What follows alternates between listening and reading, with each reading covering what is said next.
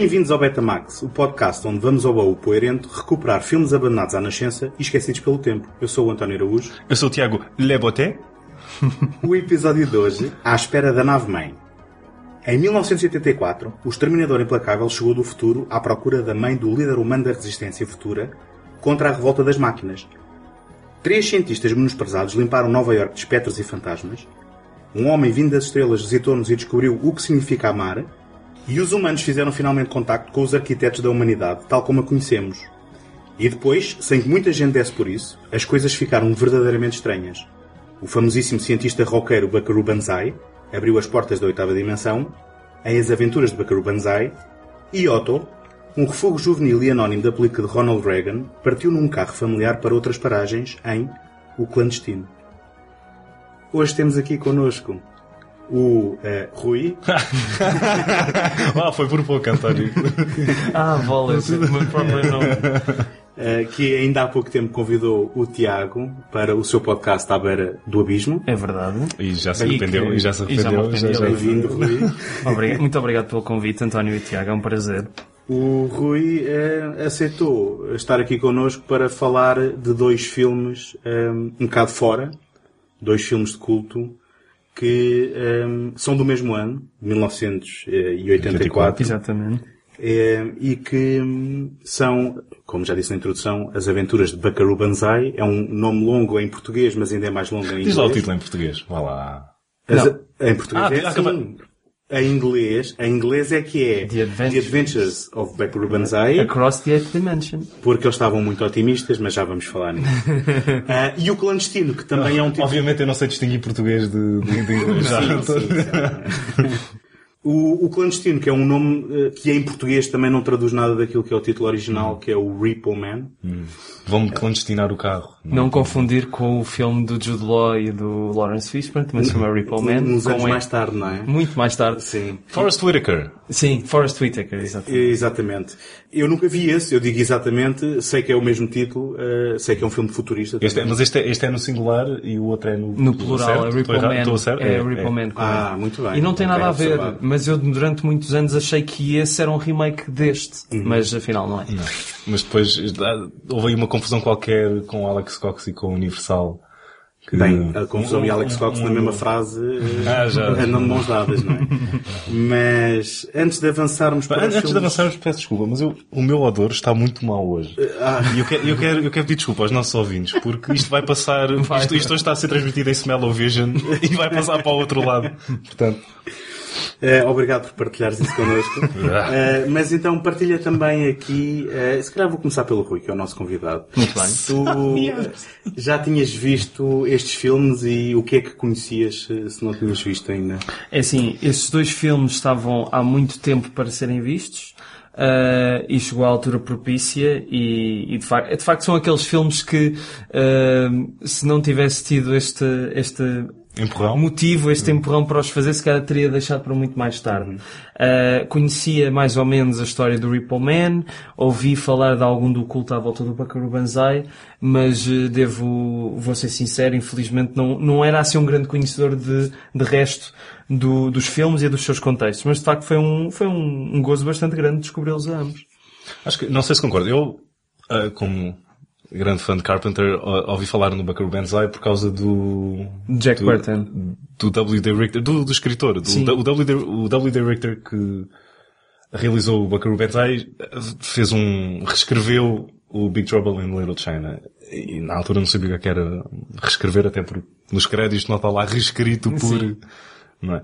Ahm, mas veio daí, que era, eles eram parecidos, era Big Trouble in Little China, The Adventures of Buckaroo Banzai. Assim, assim eh, comédias com fantasia eh, um Sim, bocadinho sim, descabeladas. Sim, talvez muito seja. rebuscadas, Sim, sim, muito talvez rebuscadas. seja- E por tu estar a dizer descabelado, queres mesmo dizer penteado, mas há anos 80.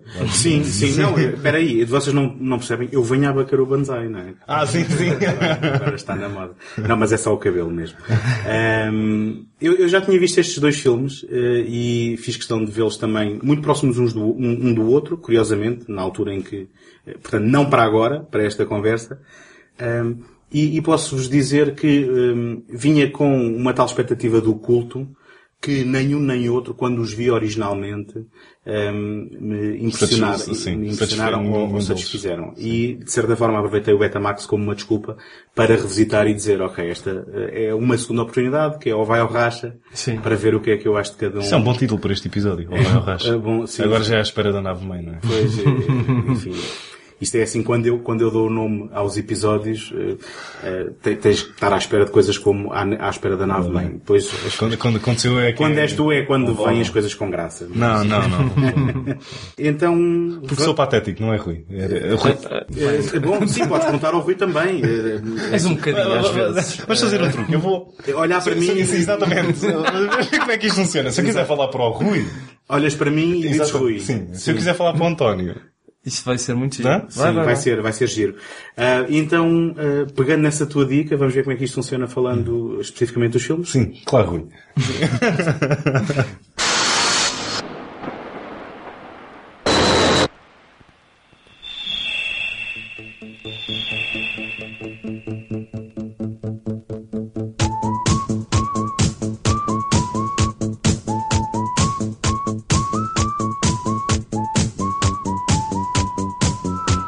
Tu já adiantaste aí que o realizador do Buckaroo Banzai é o W.D. Richter. Uhum. Eu estou a tentar dizer com sotaque, não sei se é Richter, se é É Richter. Richter.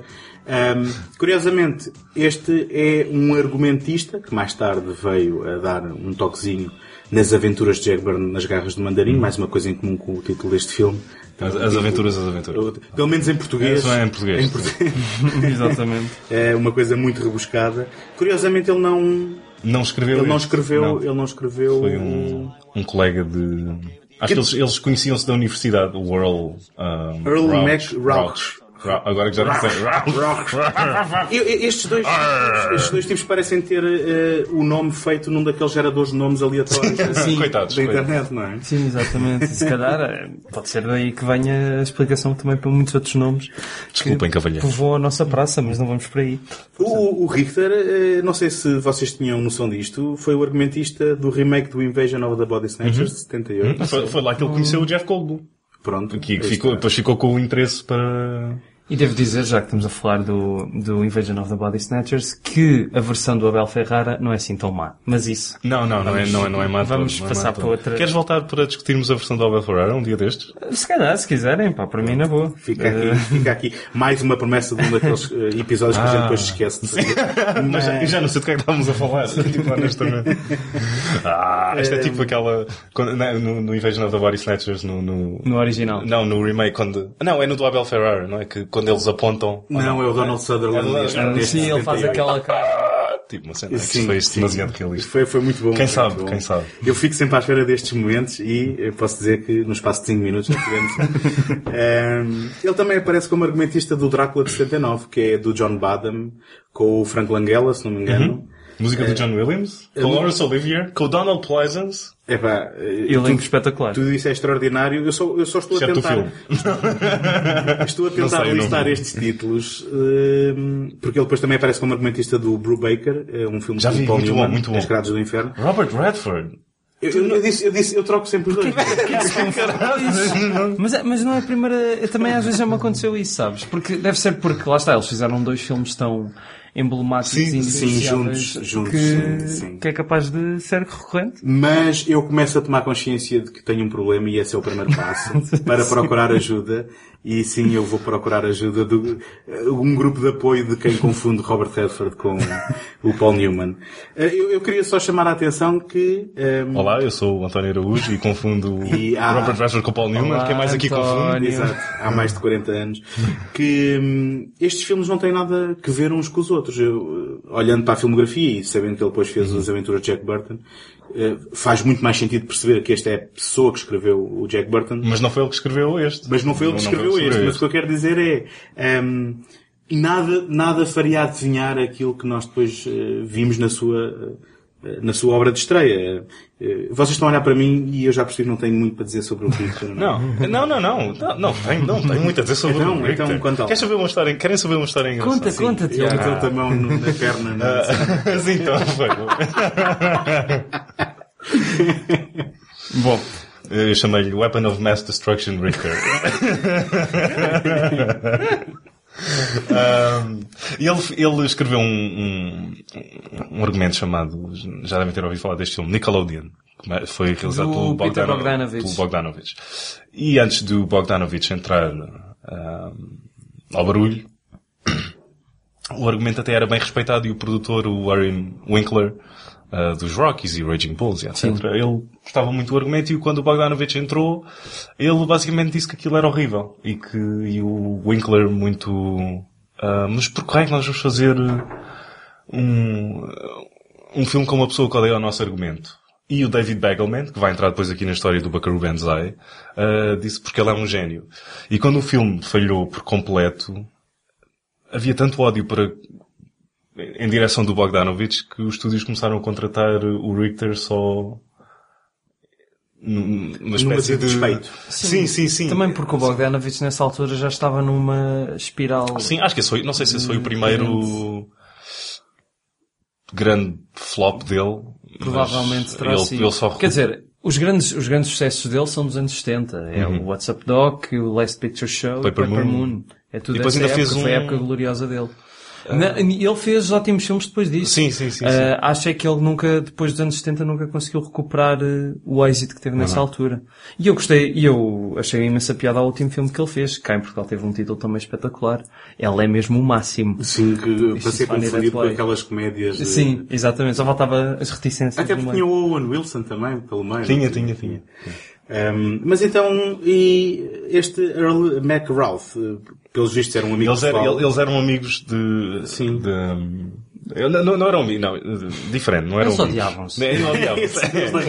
Era, era diferente, eu disse. Ah, não, eles, eles, ele, o Mac Rock ainda estava, Rock, Rock, The Rock. Estamos a falar do The Rock, na verdade. Man, vou só dizer o World Mac. Um, howdy, I'm talking about Earl Mac here. Good old Earl Mac. Um, Which is. yeah. okay. Royale cheese. Uau, vamos demorar muito tempo para gravar este episódio. um, o Earl Mac era mais novo do que o, o Richter, e o Richter não sei se já estava fora da, da Universidade de Dartmouth ou não. Mas ele estava a ler uma, uma revista do, do, do alumni da, da, da universidade e viu lá uma crítica a um, a um livro do, do, do Earl Mac. Uh, agora tinha de olhar, esqueci-me completamente do título, que era o Arkansas uh, Adios. E ele mostrou aquilo à mulher e disse, olha, pá, isto teve uma crítica espantosa, um, achas que, ah, bora lá ler isto? E eles leram o livro, andaram, deviam, devem ter comprado uma cópia e depois andaram a passar, de, olha, lê um capítulo e eu Um chegava numa parte e outro chegava sim, noutra, assim, chegava um livro a meio, ok, tu lês esta parte, tu lês essa e depois juntamos uh, no final da noite. Um, e, e basicamente o que aconteceu foi que ele viu que ele, ele reconheceu o talento no, no Earl Mac e depois, não sei como é que entrou em contato com ele, mas disse, olha pá, eu acho que tens talento, eu conheço algumas pessoas, porque ele já tinha, já- lá está com a experiência do Nickelodeon, já, conhece, já, já conhecia o Warren Winkler, não sei o quê. Um, Epá, vamos, vamos ver no que é que isto está. E ele aceitou e aí foi. E, não sei, vocês já viram o New York, New York? Já, sim. Ele é um dos escritores, não sei se é o único escritor do New York, New York ou não, mas... O Earl Mac? Ele- É. O World Mac. World Ok, Mac. porque aqui no que diz respeito ao Buckaroo Banzai, eh, segundo li, que eu não sabia disto, eh, ele tinha N histórias que começava e depois nunca conseguia Sim, acabar. Sim, sim, sim, sim, sim. Eu consigo me relacionar tão bem com isso. Não, e depois no, no próprio filme acabou por, aqueles acabaram por aproveitar imensos pormenores que estavam em todas essas Que, histórias que o, inacabadas. o Richter supostamente pegou num dossiê onde meteu todas as histórias e, Uhum. de- e de certa forma construiu uma mitologia do, do, ehm, E foi com, isso, e foi com isso que fez, que andou a mostrar aos estúdios, que não, não mostraram assim grande, grande interesse quando ele andou lá, andava a tentar vender aquilo aos estúdios. Tipo um cenário tipo Back, um Back to the Future em que mostraram não sei quantas pessoas e depois, só porque ele depois mostrou a um executivo da, da, da MGM na altura e ele é que depois levou isso ao, ao David Engelman. Uh, e o David Engelman é que... Uhum. Isto, isto depois também, é, é, quem tropeça nisto é, é, o Frank Marshall e o Neil Canton. Uhum. Frank Marshall. Sim, sim, o, uh, sim exatamente. O, o parceiro uh, de, do Steven Spielberg e, e, parceiro e marido da Kathleen Kennedy, que uhum. hoje é somente a dona, a dona Star, tudo. disto tudo do Star Wars e disto tudo do universo e arredores.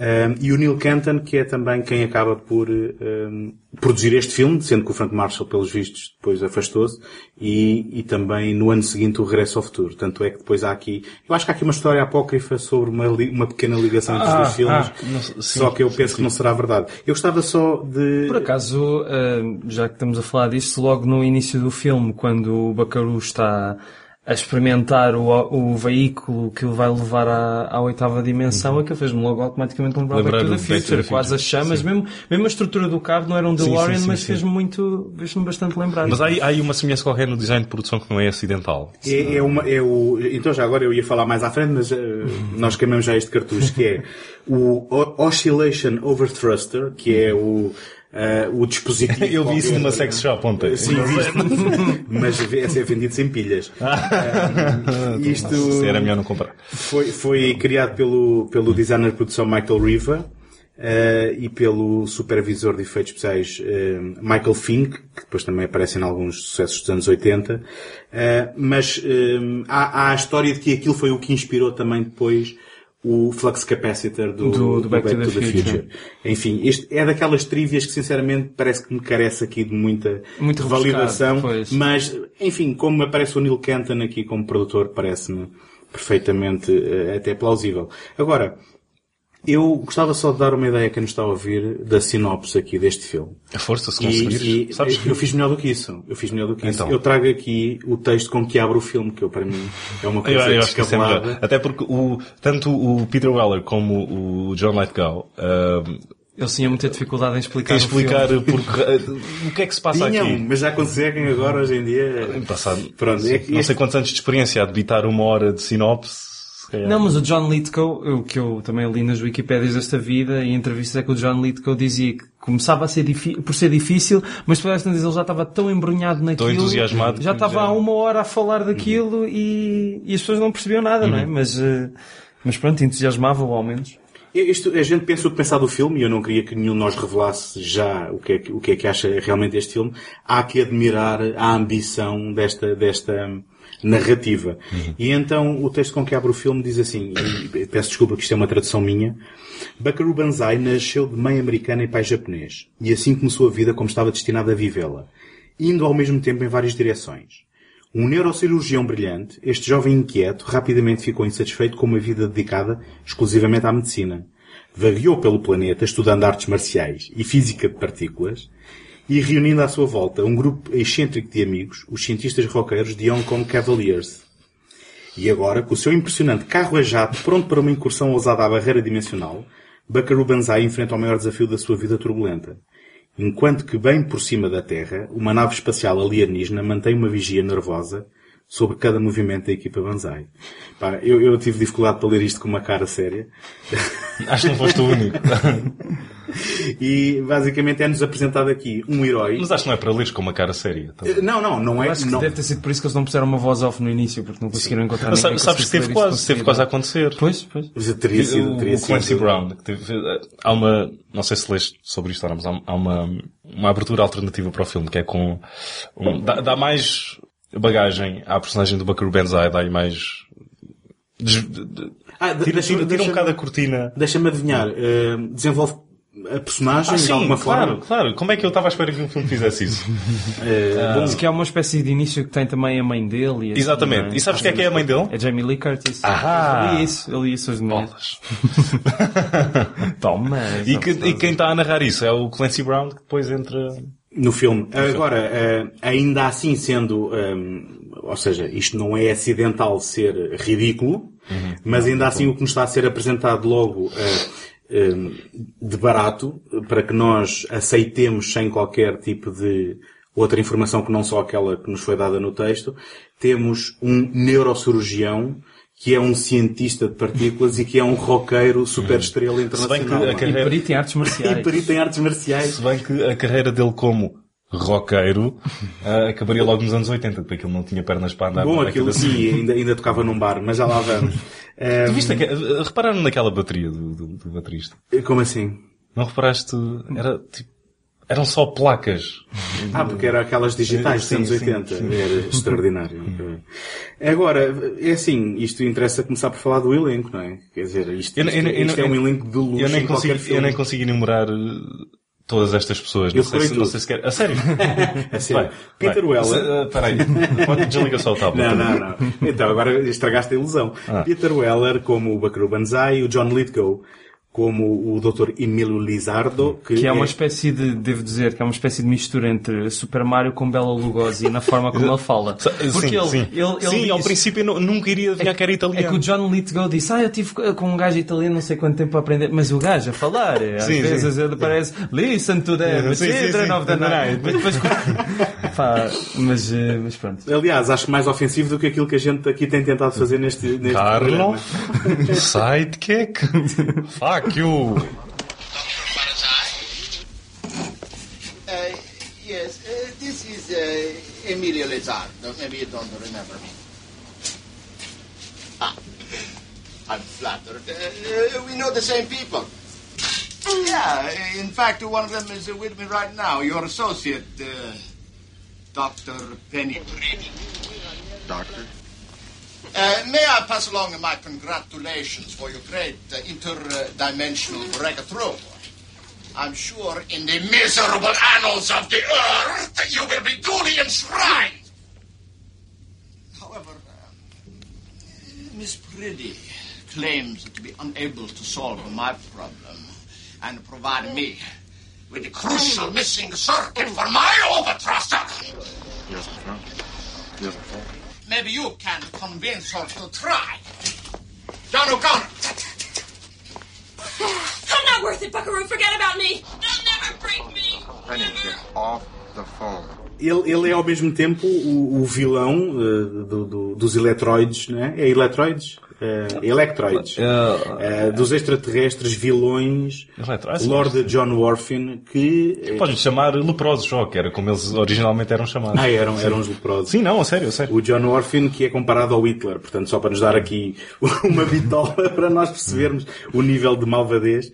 Temos Ellen Barkin como, como a Penny Priddy, que nós já vamos falar sobre isto, e eu acho Ai, que também mal, não, que não chega a ser, um- não chega a ser uma personagem. Fiz o Não. pior, fiz o É, não. pior, assumiu Infelizmente. um Não. volta em piropo sempre. Um, e, e voltavas a fazê-lo depois no Ocean 13 ou não? Um, Ela está no Ocean 13. Ok, então já falamos sobre isso.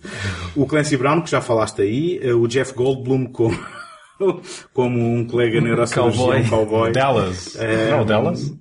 Jersey, ou é o Jersey? Já- Não, é o New Jersey. Jersey. New Jersey, é o New sim. Jersey.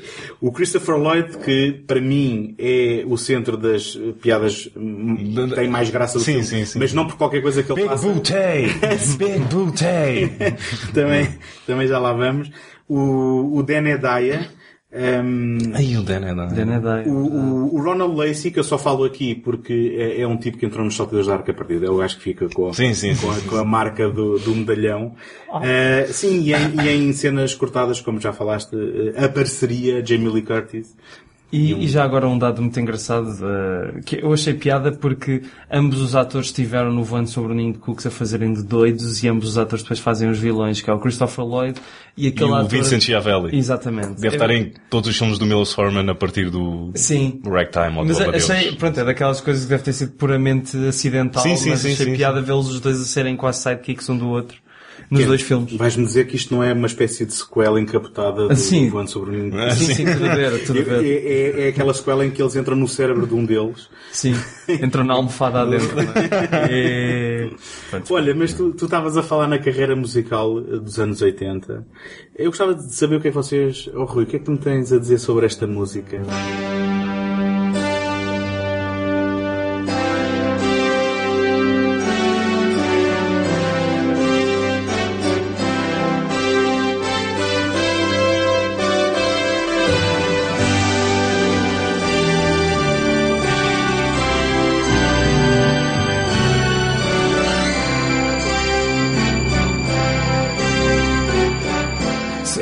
Música sobre a em particular ou a banda sonora no seu todo? Todo, todo, tudo, tudo em geral. E depois também podemos falar sobre a música que é tocada no bar, mas eu estou muito interessado em perceber o que é que vocês acham desta banda sonora. É assim, para mim, tendo em conta que eu não cresci nos anos 80, mas que consumi muito anos 80, não me pareceu ser uma das bandas sonoras mais eh, Gritantes no gritantes no melhor e no pior Ah, sentido. ok.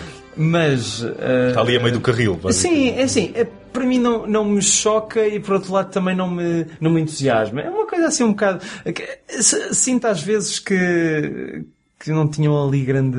Acho que tudo o não que sai dos anos 80 está logo mais datado do que qualquer outra década. Não, mas há, mas há aquele datado que tem piada, por exemplo. Sim, sim, por exemplo, Streets of Fire, que eu estou sempre a falar, que é um dos meus guilty falar, sim. pleasures e adoro a banda sonora daquilo e que Deve é ser, dos, super deve piroso. ser de um realizador tão másculo como o Walter Hill, deve ser o filme menos másculo Mas, dele, eh, certo? Ou estou errado? Concordo. Talvez, talvez, mas, eh, mas não quero saber. Eu, eu acho imensa Não piada. vejo há ao muito tempo. Mas em relação à, à cena do. Epá, é só. É, é, é que eu não percebo como é que alguém poderia achar que aquela banda podia resultar. É que para já metade deles não está a tocar nada. Pronto. Sim. Basicamente.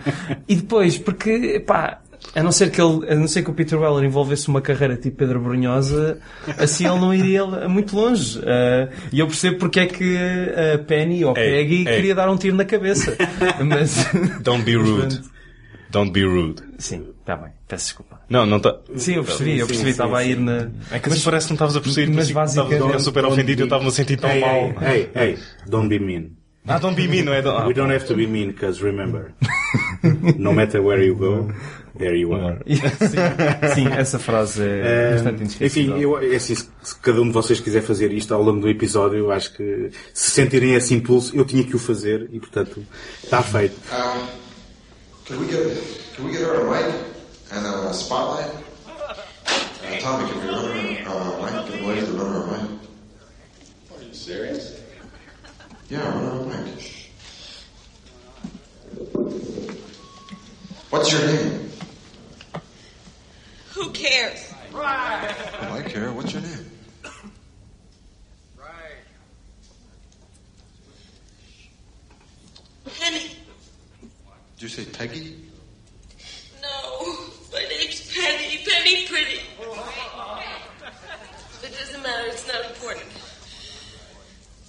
I just, uh, I just sponged up a little uh, too much fat 69. That's all. I'm down to my last nickel in this lousy town. They wouldn't even take my luggage and hop. I lost my room at the Y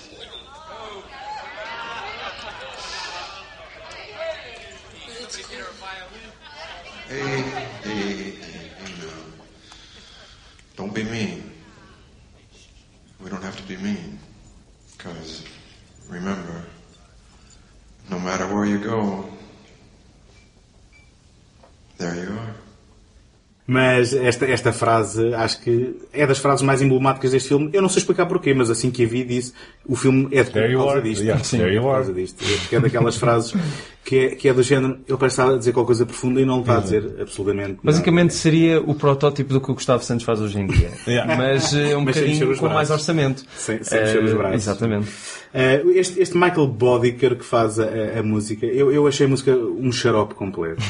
Ahm, só, que- só, e achei completamente desa- desapropriada durante, durante Ai, eu eu achei muita que sequência. assentam que nem uma luva ali no Eu- eu- Às eu- vezes, outras vezes eu só achei que poderia não estar ali, se calhar. Sim, eu- eu- não- mas não me chocou assim tanto. E houve momentos que inclusivamente me fez lembrar eh, anúncios para brinquedos de sábado de manhã.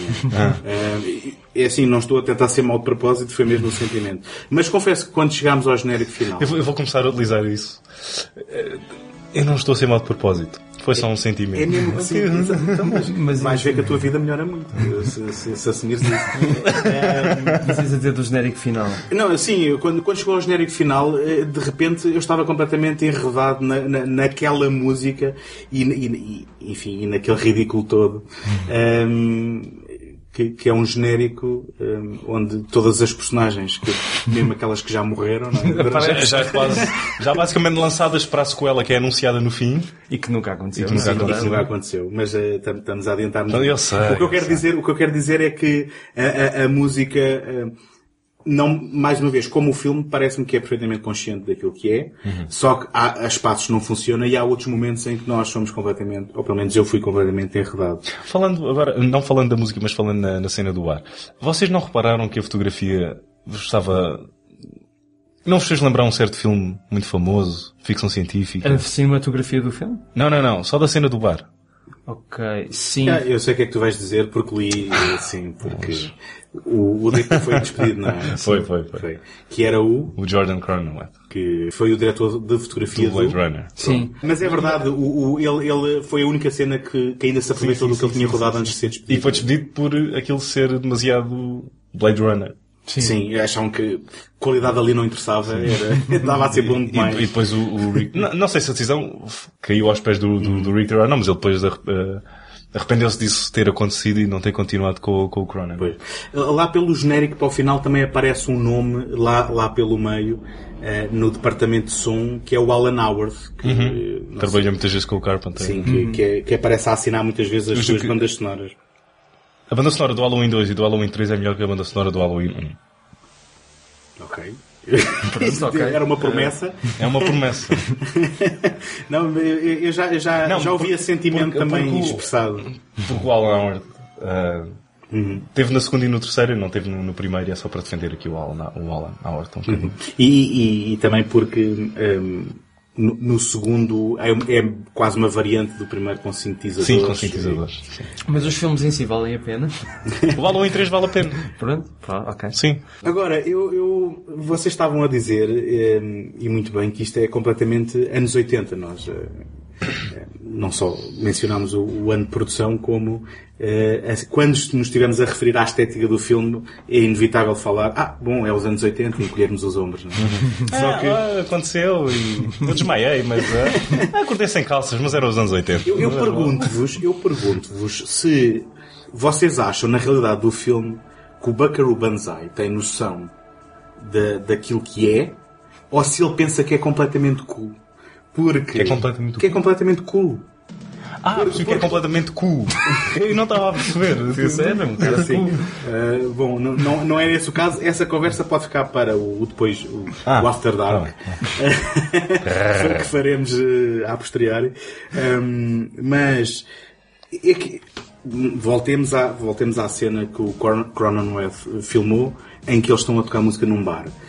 Aquela música, aquela estética, aquela moda de roupa que eles usam, aquilo é completamente 80. Só que, eu, na minha opinião, aquilo nunca foi cool nem nos anos 80. Sim, Portanto, sim. Era sempre um exagero que. Sim. Sei lá, é tipo. Fez-me lembrar o, o Return of the Living Dead.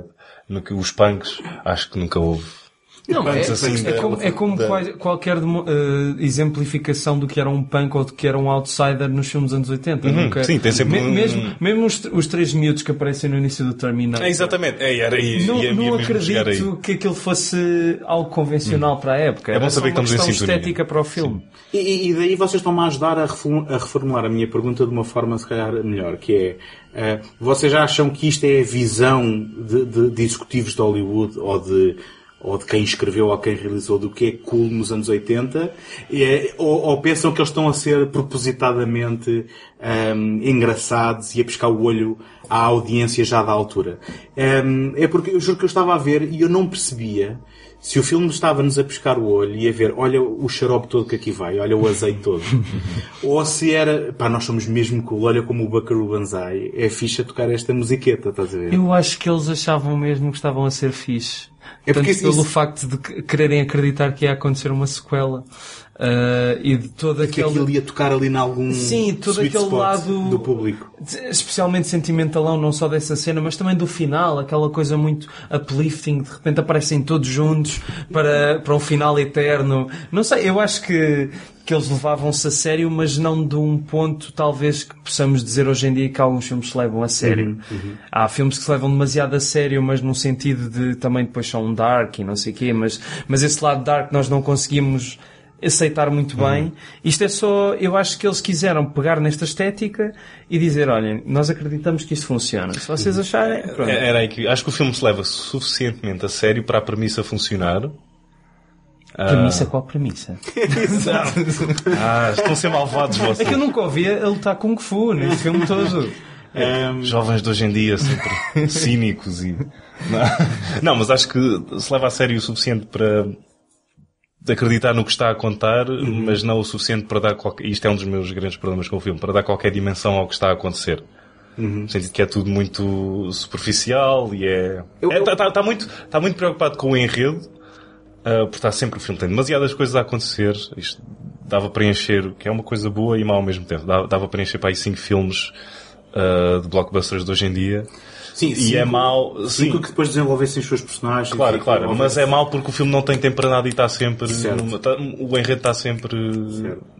Em alta, em alta velocidade e nunca tens, lá, o filme nunca te dá nada sobre o Buckaroo Banzai. É, é sempre dado como, Sobre ninguém. É, é sempre, é sempre um dado adquirido que ele é cool, que Sim. ele é isto, que ele é Exatamente. aquilo, que ele é, oh, uau, Buckaroo Banzai. Toda a gente gosta de Buckaroo Banzai. Até o rei do, o, ia dizer que é um bocado ofensivo, ia ser os simplórios.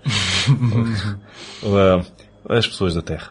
Uh, Sim, tem até, até eles, desenhadas conhe- sim, até eles e- conhecem o Buckaroo Banzai e...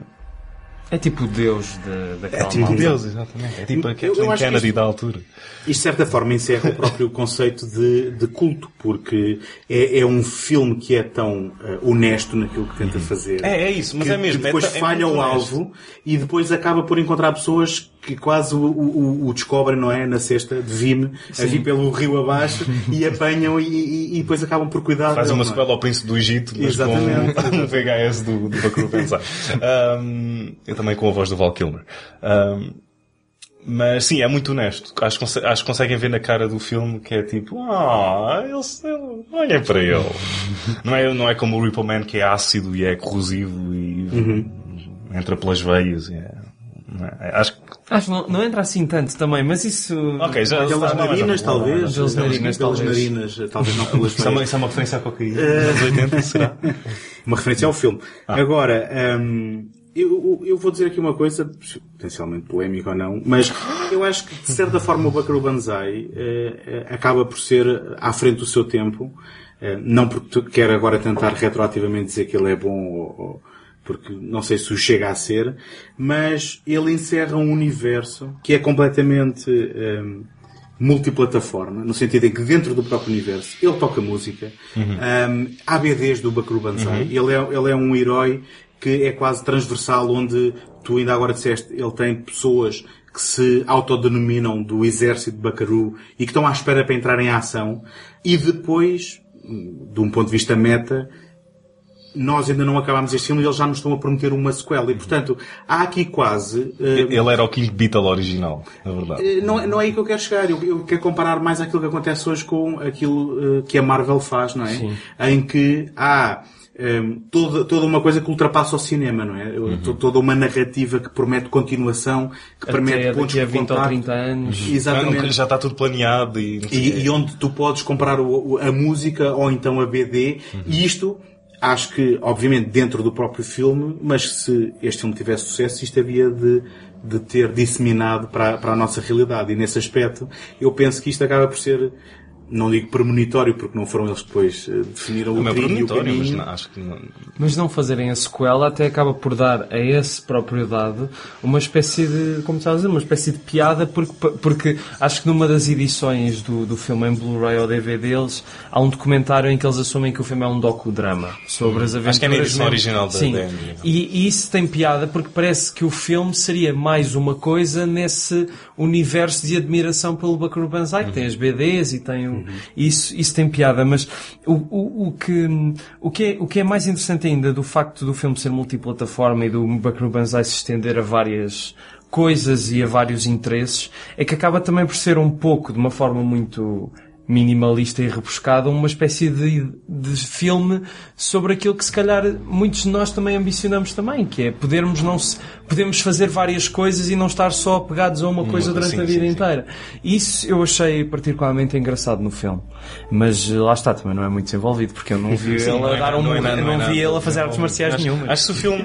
Mas que, se eu acho que se ele tivesse dado um pontapé à meia volta, já tinhas, tinhas tido outra apreciação pelo filme, de certeza. E a esparregata. Isso foi regata, exatamente. Sim, é tronco nu. Ah, sim, ah, ah, ok. After Dark. tipo After. Ah, com, o- com o bacaruzinho, tipo, a, O bacaruzinho. a passar a oitava dimensão. Olha que eu, eu pensei que isto ia para muitos lados e nunca pensei em ouvir essa durante, durante este episódio. Sydney, Buckaroo, how's the patient? Oh, fine. He's doing fine, thanks to you. But more importantly, congratulations. You drove through a mountain. I did. You drove right through a mountain the other day. You did it right after you left me with the operation. You hadn't even said anything about it. Didn't even Uh, mention you were Sydney, going to do Sydney, it. these are my friends. This is my colleague, Dr. Sidney Zweibel, old medical friend from Columbia PNS. Howdy. Howdy do. you do? Listen, Sydney, I'm glad you could make it because it looks like we may need an extra hand sooner than I thought. Aha, I see. An extra hand. Yeah, that's what I was wondering about. I mean, I got your message about rendezvousing at this address. Barely had time to pack my saddlebags. Then I came here, and I I can see that. Uh. Well, I'm going to snoop around. Make yourself at home. Okay. Uh, you know, I thought we were going to rehearse or something. Uh, you know, I'm a big fan of all you guys. I love the comic books and the records. I know you. You're Pecos. Perfect, Tom. Perfect Tommy. I'm sorry. You're, you're Pecos. Uh, Peg's in Tibet. Name's Reno. Reno. It's an honor. Where do you hail from, Doc? Uh, New Jersey. Fort Lee. Uh, where are your spurs at? Was he making fun of me? Por um lado, gostava que o filme abrandasse, respirasse, mas não sei se teria o mesmo impacto, ou se tinha conseguido este culto todo se não fosse esta assim, uma pista frenética de sons e personagens e, e música e de ação e diálogos e de Eu- eu tendo- caricaturas eu e, tendo a concordar contigo, e paródias e blá blá. O filme, o filme compensa as suas lacunas, que são de eh, eh, N naturezas. o, o fato de não ter narrativa, o fato de não ter orçamento, o fato de não ter efeitos especiais Pá, de não sei se não tem orçamento. Teve, teve 12 milhões. Espera aí, tu, tu chegaste ao fim do filme, tu viste a, a- a cena com as naves no final. Sim, mas teve, teve 12 milhões, acho que não é? E ele, eu, eu acho que ele disfarça isso eh, mandando-nos fogo de artifício, não é? Uhum. Enquanto estás a olhar para o fogo de artifício lá em cima não vês as, as Não, costuras não, não todas estás a falar de um filme do mais reles possível. Sim, mas não estávamos a falar de um grande épico de Não, orçamento não, não, gigantesco não, dos não. anos 80, não é? Mas teve, teve a Fox por trás do. Eles saíram da MGM e depois foram. Eu, eu só não, eu só não ainda quero teve- acreditar é que se eles tivessem o dinheiro suficiente, que, por exemplo, a sequência final seria aquilo que nós vimos, estás a perceber? Sim, sim, Porque sim, sim, Normalmente os orçamentos eh, às vezes estimulam a, a- criatividade, só que tu não, há barreiras que não consegues ultrapassar. E de certeza absoluta que aquilo que tu viste no ecrã não era aquilo que eles queriam mostrar. E é a minha convicção. Se calhar fui eu que não. Dei demasiado crédito ao filme, não sei, mas em nenhuma parte do filme eu achei, é pá, isto parece ter sido produzido pelo Roger Corman.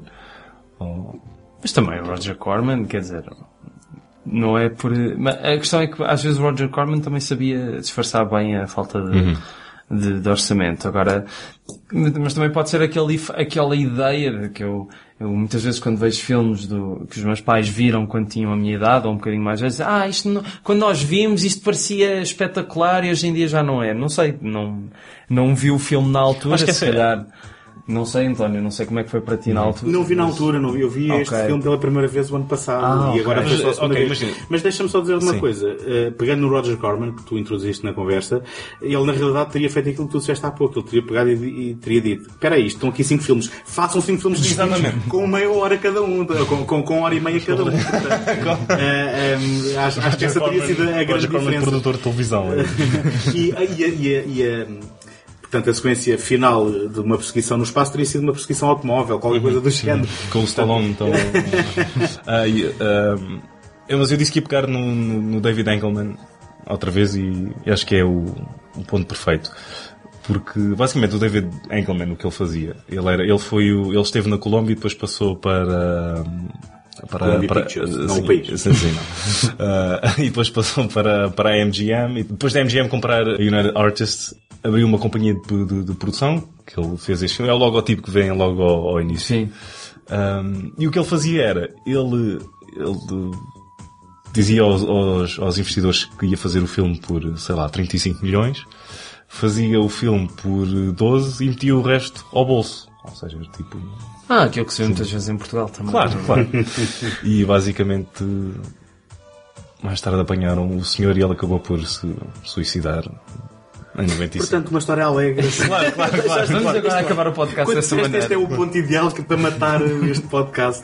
Eh, então, olha, por Boa falar, escolha de palavras, já agora. por falar em coisas alegres, há aqui uma tentativa também de meter umas referências históricas, como, por exemplo, comparar o John Washington ao Hitler. E a história toda do Orson Welles, Orson Welles. do da- Orson da Welles, Guerra dos Mundos. Sim, de que terá sido o relato real que só depois foi Maybe, desmentido. maybe, maybe it wasn't a hoax. Só que, só que, melhor Jeff Goldblum. Só que agora, mais, mais seriamente, eles tentam fazer alguma sátira aqui pelo meio, não é? Tu tens um Presidente dos Estados Unidos que está incapacitado, não. tu tens, uma, tens uma, uma conspiração que não é do conhecimento do Presidente dos Estados Unidos. O melhor pormenor é a declaração, é a declaração de, Sim. de guerra. É esse, tipo, the deste tamanho, do, É tamanho assim, das notas do Name of the enemy, não sei o que. Diz Declaration of War, the short form. Isso é muito azado. É muito azado. E também há, e também há eh, uma, uma, uma sequência cómica que é muito rápida, não sei se vocês repararam, A Benny Hill. em que não, não, não é rápido nesse sentido, em que ele diz hum, pa- para um general qualquer para tomar uma decisão eh, em que havia a primeira opção e a segunda era eh, Destroy Russia. E ele diz Which was it? Destroy Russia or number two? Hum, mas sim, há aqui uma tentativa de sátira, só que lá está, misturado no, no resto. Não A, se- a Guerra Fria estava muito presente e acho que foi um- Sim, era incontornável Era incontornável não, não, 80. não ir lá tocar. Sim. Eh, eh, aliás, este, este sendo um filme do mesmo ano do Repo Man, hum, E o Red Dawn foi no ano seguinte, não foi? Foi penso, 86. penso que sim. Penso Estava que foi perto, depois. estava- Mas toda a ideia de, ó oh, Bucaru, ou tu salvas eh, a humanidade ou então nós rebentamos o teu planeta. Eh, não, ali- aliás, não, não é assim, é. Se não, se não conseguires impedir o, o Lorde de não sei quê, nós destruímos o teu planeta. Se não, olha, fica tudo, fica tudo bem. não, mas é- eu- o que eu achei de piada foi uns extraterrestres terem a ideia retorcida de vamos, vamos implicar com a Rússia, que é para a Rússia depois destruir toda a gente. Que achei que é o clássico da Guerra Fria. Yeah. Sim, desde, claro. desde o Dr. Strange Love You Fail Safe até aqui, que é uma grande tradição. Fa- Fazer, fazer eh, dos russos os vilões, provocando. Aliás, e o War Games também, não é? Sim, exatamente, O War Games exatamente. Também, também assenta nisso. Só que eles não se ficam aqui pela sátira política, porque eh, eu não sei se vocês ficaram de certa forma desconfortáveis ou o que é que acharam em relação ao facto de também haver uma guerra racial entre os extraterrestres, que por si só não seria problemático, não fosse eh, que os extraterrestres de uma facção são representados como se fossem jamaicanos eh, perfeitamente. E só vês mano. um, e só, não, vês Não. dois, três, três, A, a que faz a comunicação também tem o mesmo sotaque. Pois Tu, antes de veres o outro, eh, vá, na, na sua v- forma humana, eh, tu tens essa comunicação e, e eu juro que eu fiquei com só o queixo a pensar porque, porque é que ela está a falar jamaicano? Que, que- que- que se calhar nem seria a cena mais estranha eh, de- desse, desse, desse segmento quando eles têm que meter aquilo que parecem ser umas máscaras para dormir à noite. Sim, mas, com- mas, umas com- máscaras de beleza para conseguirem ver. mas é que, eh, eles acabaram de receber muitas encomendas e por isso é que conseguiram fazer eh, os óculos. Aquilo tem aquelas bolhas. Sim, mas, mas quer dizer, ou seja, eh, mais uma vez, nós estamos constantemente a ser bombardeados com coisas que nos vão distraindo e pelo meio eh, quase que escapava o facto de que, espera aí, ela está a falar com um sotaque jamaicano e E o depois... que é que aquela melancia estava lá a fazer? Exatamente. Ah, exatamente. isso é que é a Eu pensei que isso ia ser eh, depois Há referenciado. um, há, um, há um draft do, do, ah, do argumento que explica isso. Acho que ele, num, num dos que fez e que não conseguiu acabar, Foi algo que ficou perdido depois no outro. já ficou perdido. Eu acho piada é depois eles executarem isso. Sim. É assim, é algo que no argumento Mas- mas eu não é gostei, explicado. eu gostei. Vamos mas, pôr aqui uma mas- vamos pôr à mesma Eu- mas eu gostei disso. Ah, eu digo depois. Lá está. Por alguma razão o filme é de culto, porque Porque tem esses toques. vai, vai, vai, vai tendo estas idiosincrasias e, e efetivamente que hum, vão fazendo com que não seja um filme aborrecido, porque ele pode ser muitas coisas agora. Sim, mas. não- Aborrecido, não é? Sim. Mas por falar em, em ver e óculos e assim, eu também, não sei se vocês eh, repararam, mas há aqui uma espécie de, de pré-ideia do The Live do Carpenter, só que Uhum. sem Sim, óculos. sim, sim, sim, Basicamente, o Peter Weller e também outros, assim, que recebem aquele choque, Conseguem logo ver conseguem os distinguir os extraterrestres. Também achei muita piada. Sim, não tinha Muita feito essa isso. associação, mas é, agora que falas nisso, realmente é, Não sei é se óbvio tem demais. alguma. Não sei se, se algum argumentista do The Leaf esteve envolvido no. Não, não, o The Leaf foi escrito pelo Carpenter, mas, mas quer dizer, Ok. todos nós somos inspirados pelo, pelo que vemos à nossa volta. Sim, não é? exatamente. E isto é daquela altura, o The Leaf deve ter sido pouco depois É, também. é pouco Foi. depois. Por exemplo, eu hoje vou escrever um filme sobre ti, António. Vais? Estou, estou a ser inspirado pelo que está à minha volta e acho Ok. Não vai ser o Orca 2, não. Mas. Tu é que no- disseste. No final É de tudo, vocês riram-se com o filme? Acham que ele, que ele tem momentos de humor ou passa-vos que ao lado? Tem, tem alguns momentos de humor, sim. Ahm, não me fascinou por, não me fascinaram por ali além, mas, mas consegui achar alguma piada ao filme. Eu, eu, eu confesso que, hum, e nós falámos há um bocado, mas não explicámos a quem possa não ter visto, que o, a personagem do, ajudem-me, do o professor do Regresso ao Futuro. Ah, o Christopher Lloyd. O Christopher Lloyd, por amor de Deus. O John Big Booty! Pronto, nós não explicámos que, o- que o- a personagem do Christopher Lloyd tem como apelido hum, a Big Boté e toda a gente chama Big Booty. Yeah, yeah. Ao Big Butai também. E ele passa o filme a dizer a Big Boté. Hum, Também gostei do John Smallberries. É pá, estás a todos ver? serem Isso John, escapou-me. todos serem John Sim, todos, e- sim. Homens e mulheres, ou melhor, Acho que o, extraterrestres masculinos e femininos. o Lithgow disse que nunca se riu tanto numa, numa rodagem, a não ser com o uh, terceiro calhau a contar do, do Sol. Sol. Ah, sim, que é também um bom filme pornográfico. Uh, a, não, a, não- a não ser com o Buckaroo Banzai, porque há, há, há, há- e há- ele, ele diz que há, há, um- há uma cena em que o vês a, a rir na, na cama, que é quando ele está a dar uma descasca completa ao Big Booty e o Christopher Lloyd improvisou o, dedo. uh, Sim, esticado. assim, e depois vês, se reparares no, no, no Let Go, ele está tipo... Deixa-me só voltar a este tema que, que me é muito caro dos puffs pornográficos. Tu estavas a dizer que o terceiro calhau a contar do sol, que é um daqueles puffs que nem precisa mudar o nome. Eu não sei do que é que vai sair daí, mas força. Não, é, que é, é como. Eu gosto particularmente daqueles que pegam nos nomes e fazem piadas, mas gosto mais daqueles que não precisam mudar o nome. Tanto é que um dos mais famosos era o The Firm, que Ah, foi- Já me lembro o que é que ia dizer. Ah, este interlúdio funcionou, vês? Achei piada porque, quer dizer, estes extraterrestres são tão inteligentes para fazerem um plano em que os Estados Unidos atacariam a Rússia para a Rússia des- desencadear a explosão de- do mundo inteiro, mas não são espertos o suficiente para perceberem que nem toda a gente se chama John. Sim, é. Mas, mas pronto, são coisas, são coisas engraçadas. Agora vou voltar aos títulos porque lembrei-me que se calhar o Rochedo também dava para... O Rochedo. O Rochedo. Rochedo. também, então. Bad Boys também já. Bad Boy. Já é, se vamos andar na, na cinematografia de Michael Bay. Não, não saímos daqui. Eh, Voltando, voltando então à... Como.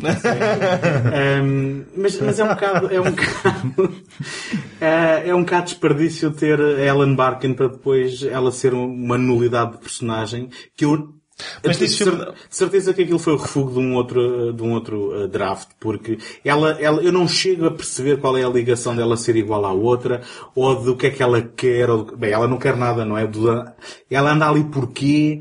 Tem Sendo ali uma grande ideia de relação que, se bem que não seja incestuosa, é um bocadinho estranha, não é? Então anda com uma irmã e depois anda E com depois a anda outra. com outra. E como é que a outra morreu? Pois. Acho que isso tem a ver, isso tem a ver com, o- com o clã que matou os pais do Buckaroo Banzai. Boa. Mas, mas temos que ir ler alguma coisa por causa disso. É que isso Pois, eu sei, filme, eu não é? sei, eu não estou a defender o filme Sim, por sim, não sim. ter isto. Eu estou a dizer que acho que já, devi- acho que já devias ter percebido Uhum. que perguntar por personagens neste filme e motivações e background, etc., não é a coisa certa a fazer. Mas ela parece. Causas perdidas são as melhores. Não, e há outra coisa. A mim parece-me particularmente vida. eh, interessante no sentido em que é a única personagem feminina, praticamente. Há lá- anda lá uma ou outra na, na, na, na team. na penumbra, Banzai. na penumbra Eh, da, da Team Banzai. Mas, mas, basicamente, hoje em dia, o Facebook teria caído em cima deste filme por causa desta caracterização. E eh, eu sei que também eh, ando hipersensível porque tento sempre ver tudo pela lente de- de- dos nossos tempos politicamente corretos e de como é que as pessoas reagiriam a isto. Mas, na verdade, hum, isto, isto é, haver personagens femininas neste filme ou não haver é a mesma coisa. Mais valia que não houvesse. Hum, co- como outros, como, olha, como um filme como o The Thing opta por fazer, não é? Simplesmente. Sim. não nos venham com coisas, tratarmos mal as mulheres porque não nem sequer chega a haver mulheres neste É, eu acho o extraterrestre então, bem mas porquê é que não puseram lá uma mulher? hein? E depois há outra coisa estranha, não é? Que ele- eles parecem que nunca, cons nunca consomem aquela relação que anda sempre ali. eh, no vai, não vai. E depois ele, tem, ele é sempre chamado para uma coisa mais importante e tem que a deixar para trás. Ou seja, ela é, ela é, é um trapo que ali anda para ele, não é? Acho que isso depois, apesar de não ter sido a mesma, o, o, o Rick ter a escrever este, ah, mas depois quando, acho que já tínhamos falado sobre isto, quando revi o Big Trouble in Little China, achei exatamente a mesma coisa da personagem da Kim Cattrall, Sim. que está lá Só para ser tipo... É um vício de escritor, obviamente. Sim, Nós agora que falas nisso é verdade. Não, é o Big verdade. Trouble, o Big Trouble é, é um filme uns passos acima deste, só que também sofre da mesma coisa, que é tens um misturar de temáticas e ideias e que depois, ok, pode, o resultado no fim pode ser um, um serão divertido, bem passado, mas depois se fores olhar para trás, se calhar, espera aí, mas porquê é que... Mas, Mas há uma, diferença, há uma diferença fundamental, já que estamos a falar nisto. Ah, e, e no caso da Kim Cattrall, ainda assim ela é mais interventiva, porque ela vai com os Sim, heróis. sim. Mas ah, na questão do, do, do Big Tá Trouble, bem, ok. o que funciona na verdade é a subversão do herói, porque é completamente o Sim, oposto sim, do Vacaru, não é? sim. Enquanto que ele aqui é o herói ah, Seguro de si no mesmo. centro e, e, e com sucesso sem que a gente perceba porquê, ele no outro pensa que é o herói quando na realidade é o sidekick do, Dennis do, do Dennis, do, Dunn, é? Dennis Dunn ou Dennis? Dennis Dunn. Dennis. É? É? Já falámos aqui da grande confiança com que eles anunciaram logo, à lá, a James Bond, a, a próxima aventura, que seria o Against the World Crime League. Só que o- Eu não sei se eles fizeram isso sabendo que ia haver uma sequela ou se era só um, um Uma piada, pois Yeah, está, acho que era só um... poderia- Mas eu, é assim, sendo que eles tinham N histórias começadas e não acabadas, eu penso que haveria, na verdade, algum tipo de vontade em acabar. eh, Diz-me uma coisa, tu já viste o Remo Williams? Já vi o cartaz e conheço muito bem. Durante muitos anos nunca vi o filme. Não. Mas não, não te fez, não, assim de, eu, não- eu também não vi o filme. Se calhar nem devíamos estar a falar disto. Não, mas é a nossa, a nossa nova rubrica de Isto é tão fatos completamente aleatórios. Não. Ok. Para fazer isso, António. Mas, mas olha, o, o filme acabou por estrear a 15 de agosto de 84, no mesmo dia de Star Trek 3, The Search for Spock, Indiana Jones and the Temple of Doom e Ghostbusters. Portanto, Ficou lixado, obviamente. basicamente, Yeah. Se, se havia, se havia um daí que ia levar com a guilhotina. aparentemente, aparentemente a 20th Century Fox não sabia o que fazer com isto. Epá, era impossível saber o que fazer com isto. ele, ele foi eh, publicitado maioritariamente em convenções Star Trek, porque eles acharam que seria quem, quem estava para aqui virado, mas eh, nem, É- é- nem, nem essa malta parece ter ido atrás. E acho que eu, eu, quando vi o filme pela primeira vez, achei-o difícil de seguir e de o que é que está aqui a acontecer e nunca estava. E mesmo quando vi agora, fiquei, não foi com uma dor de cabeça, mas fiquei tonto quase de ver o filme porque estava tipo, ok, vamos para ali, vamos para ali, agora está isto a acontecer, agora está aquilo a acontecer. E, e acho que isso foi um, um grande motivo para o filme não ter, não ter vingado comercialmente, porque acho que era demasiado ah, Ambicioso. cerebral e ambicioso para, para o average Joe. Cerebral. Cerebral? Ele é ambicioso, mas não é cerebral. Pois não. não, não Cerebral no sentido-. Quer dizer, cerebral por, por testar o espectador, por estar sempre a acontecer alguma coisa Sim. e precisar sempre da sua atenção. Exatamente. Isso é mais pela tua cerebral. atenção. É hiperativo então, Sim. não é? Sim, era aquela, era aquela ideia de vamos arriscar com isto sem, sem qualquer, pronto, estamos a assumir um risco que não vai ser um grande prejuízo, não é? Mas eh, vamos arriscar e pronto, não temos isto planeado a longo prazo, como estavas a falar, de- que é uma coisa que me assustou um bocado, sinceramente, terem já filmes planeados até provavelmente quando tiver, os meus filhos já estiverem na faculdade, se é que os vou ter. E pronto, é, é- o, que eu, o que eu acho piada nos anos 80 neste filme e noutros que até nós para hoje em dia podemos dizer que não, pá, se calhar o filme não é nada especial. Mas é que há aquela coisa de, mas eles fizeram isto porque acreditavam que de facto poderia ser algo interessante, não por causa de um teste qualquer de marketing. Foi, vamos ver o que é que isto vai dar. E, e só essa, esse passo já, acho que já é bastante louvável. Mas sempre que vês alguém, especialmente nos dias eh, que correm, quando vês alguém a anunciar logo cinco sequelas, tu pensas logo, isto nunca vai acontecer. Não, principalmente antes do filme sair. Sim, e não, esse é que é o verdadeiro problema, porque tu sabes lá o que é que... E o sabor de hoje não é o sabor da amanhã, e como o William Goldman disse muito bem, ahm, ninguém sabe nada. Sim, mas né, voltando à Marvel, eles têm feito e cumprido, não é? Ah, com É muito sempre, houve muito trocas poucas- ali de- Com muito poucas alterações. Ah, só, só que eu também sou muito mais adepto de ah, projetos irem nascendo por algum tipo de motivação que não que já estar assinalado. claro, Sim, claro, claro que exatamente. sim. Eh, Até porque eh, eu, quando era miúdo, eu pensava, eh, portanto, neste contexto de, de gostar de cinema, eu pensava nesta, nesta coisa de que não havia de todo filmes que estariam interligados. E era uma coisa que eu pensava muito quando eu tinha as minhas pretensões de escrever. E ainda não tinha escrito um e já queria escrever um em que tivesse uma ligação, em que uma personagem que aparecesse numa cena fosse depois ser a personagem principal, Principal do, do próximo e tudo mais. E agora que vejo os filmes de Marvel eu penso assim, ah, não, mas se calhar não gosto disto afinal.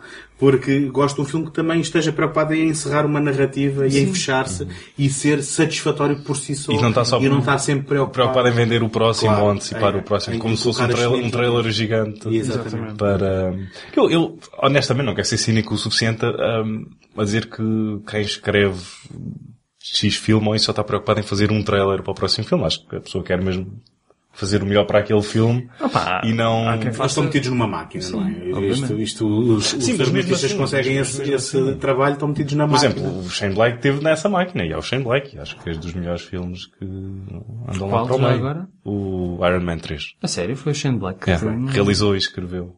E levou, e levou umas machadadas por causa disso. Sim, porque eu acho que ele ignorou um bocadinho o que Mas, que mas isso não interessa, isso não interessa. Tipo, é... claro. Não, não, não interessa não. Isso interessa porque foi precisamente por causa disso que ele se calhar conseguiu fazer um filme diferente e fora do molde. Não, não interessa o facto De ir fora da. de ir da fora do, de, tipo a Tex Avery que o, o lobo sai fora de frame ou, Uhum. tipo, não, Não, eu acho que o, o, o problema de hoje em dia, dos dias que correm, ah, está um pouco, eu, eu sinto isso um bocado na, na nossa geração, minha e do Tiago, é, as pessoas se calhar olh- olhariam para este filme e a primeira coisa que se calhar iriam apontar seria ah, um aspecto de argumento por não ser ah, tão linear ou tão ato 1, ato 2 e ato 3. E é assim, é claro que este filme, a nível de argumento, nunca vai ser uma referência para nada, mas tem as suas qualidades e, e, pá, já, já é bastante divertido e, e por isso já, já merece o visionamento. A sua ambição acho que é o seu maior trunfo. Uhum. Sim. Ahm, Até não acho que isso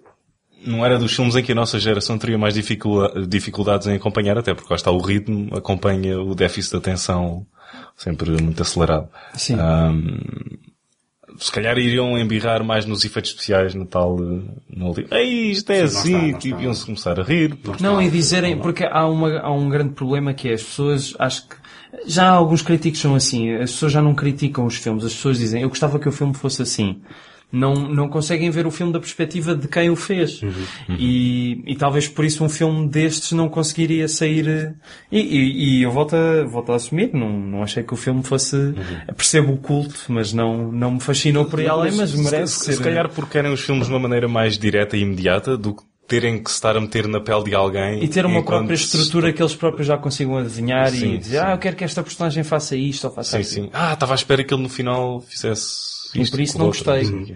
A, a- verdade é que este é um dos filmes de culto apontados que foi descoberto depois no mercado caseiro do VHS. E eu tenho aqui algumas notas. Ele acabou por eh, ser celebrado eh, no seu 25º aniversário pela Wired Magazine. Eh, foi colocado no top 43 da Entertainment Weekly do top 50 filmes de culto. Foi colocado numa lista de- dos mil filmes para ver antes de morrer do The Guardian. E foi referenciado, a cena final foi referenciada Pelo Wes Anderson. pelo Wes Anderson no, no um, um peixe fora d'água, exatamente.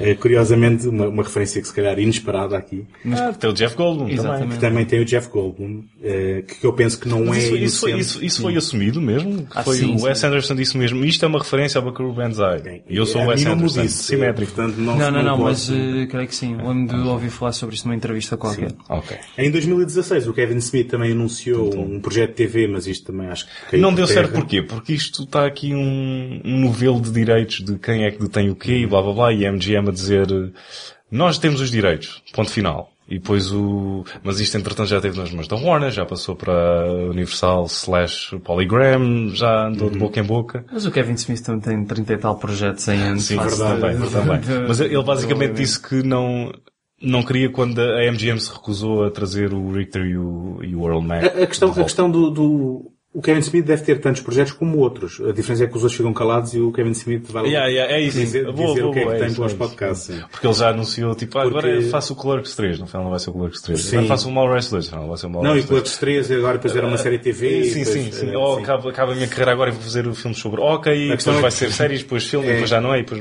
Ele não se consegue calar porque acho que todos os outros também vão tendo mil projetos e depois só um é que acaba Só um por é que sair. acaba, sim. Eh, acho que isso também de certa forma é normal.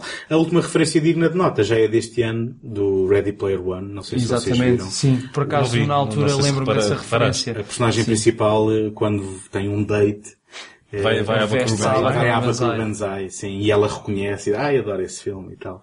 E, portanto, hum, já deixou de ser de culto de um grupo de pessoas eh, esclarecidas, já passou a fazer É parte. não sei se por estar no Ready Player One se eu digo que é... É um filme do Steven Spielberg que teve um bom resultado nas bilheteiras, portanto. Tá bem, mas... Isto, pronto, o Beckaroo vendeu-se, está no Mas mainstream. Hum, eu não sei se vocês querem, querem concluir, querem, se se acham que já disseram tudo aquilo que acham sobre o filme ou se querem concluir com alguma, com, com, com alguma opinião mais definitiva. Hum, Eu compreendo o, Não, força, força. eu compreendo o culto. Ah, só gostava que o filme tivesse mais calma. Só, Uhum. Era só dar ali, só precisa de respirar um bocado. Gostava de lhe pagar um copo ao filme e dizer, tem calma, está tudo bem. Eu sei que estás nos anos 80, é uma década complicada. Mas vai mais devagar. Se calhar tiras daqui uma sequela na boa. Eu sei, és criativo, ele original. está a deixar a pausa para ele responder. Mas está tudo bem. ok. Vá, vá, dá cá um abraço, filme. Ah, obrigado, Rui. Eu acho, eu acho que tudo o que tinha a dizer já, já disse. Acho que é uma pequena pérola de culto que só pelo facto de, lá está, voltar a dizer, ser ambiciosa e, e ter algumas ideias interessantes já, já merece a pena ser redescoberta. Sim, eu sublinho tudo aquilo que vocês disseram. Não podia ter dito de uma forma melhor. Ah, muito obrigado. Deixa só dizer os títulos alternativos. Os títulos alternativos de vários, porque, como tínhamos falado, o World Mag fez vários treatments e aquilo ia, ele não ia acabando e depois começava o outro. E achei alguns curiosos. Poderei fazê-lo, António? Eh, eu gostava que o tivesse feito mais cedo, mas, Ah. eh, mas vamos Ah, fazer pois. agora e depois quando isto acabar. Pois passamos edita. para o próximo. Pois editas Tá isto. bem. Um, Strange Case of Mr. Cigars, a Buckaroo Bandy Mystery. Pois que era Buckaroo Bu- Bandy Buckaroo Bandy. Get the Jet Car, said the President. Acho que este é o meu preferido. Shields Against the Devil. E este foi o único que ele concluiu até ao fim. Antes de fazer, antes de passar mesmo para o shooting draft. É, é que nenhum desses títulos eh, em, remete para nada que exista no filme, não é? Depois. É, é engraçado ver o que é que os drafts terão sido, porque devem ter sido coisas completamente diferentes. Strange Case of Mr. Cigars era um robô com uma caixa de, Charutos? de charutos. Ah, e o Hitler também estava lá envolvido. Não sei se era uma caixa de charutos do, É é do Hitler, falar do disso- Hitler ou não. Faz, parece-me equivalente a ler o manual dos sonhos de alguém que acorda dos seus, Sim, dos sim, seus sim. sonhos e aponta. E parecem coisas completamente tipo, o Freddy. Krueger a acordar dos sonhos. Exatamente. Ah, e tipo, ok, esquece. Podes avançar para o próximo filme. What you got in the trunk? You don't want to look in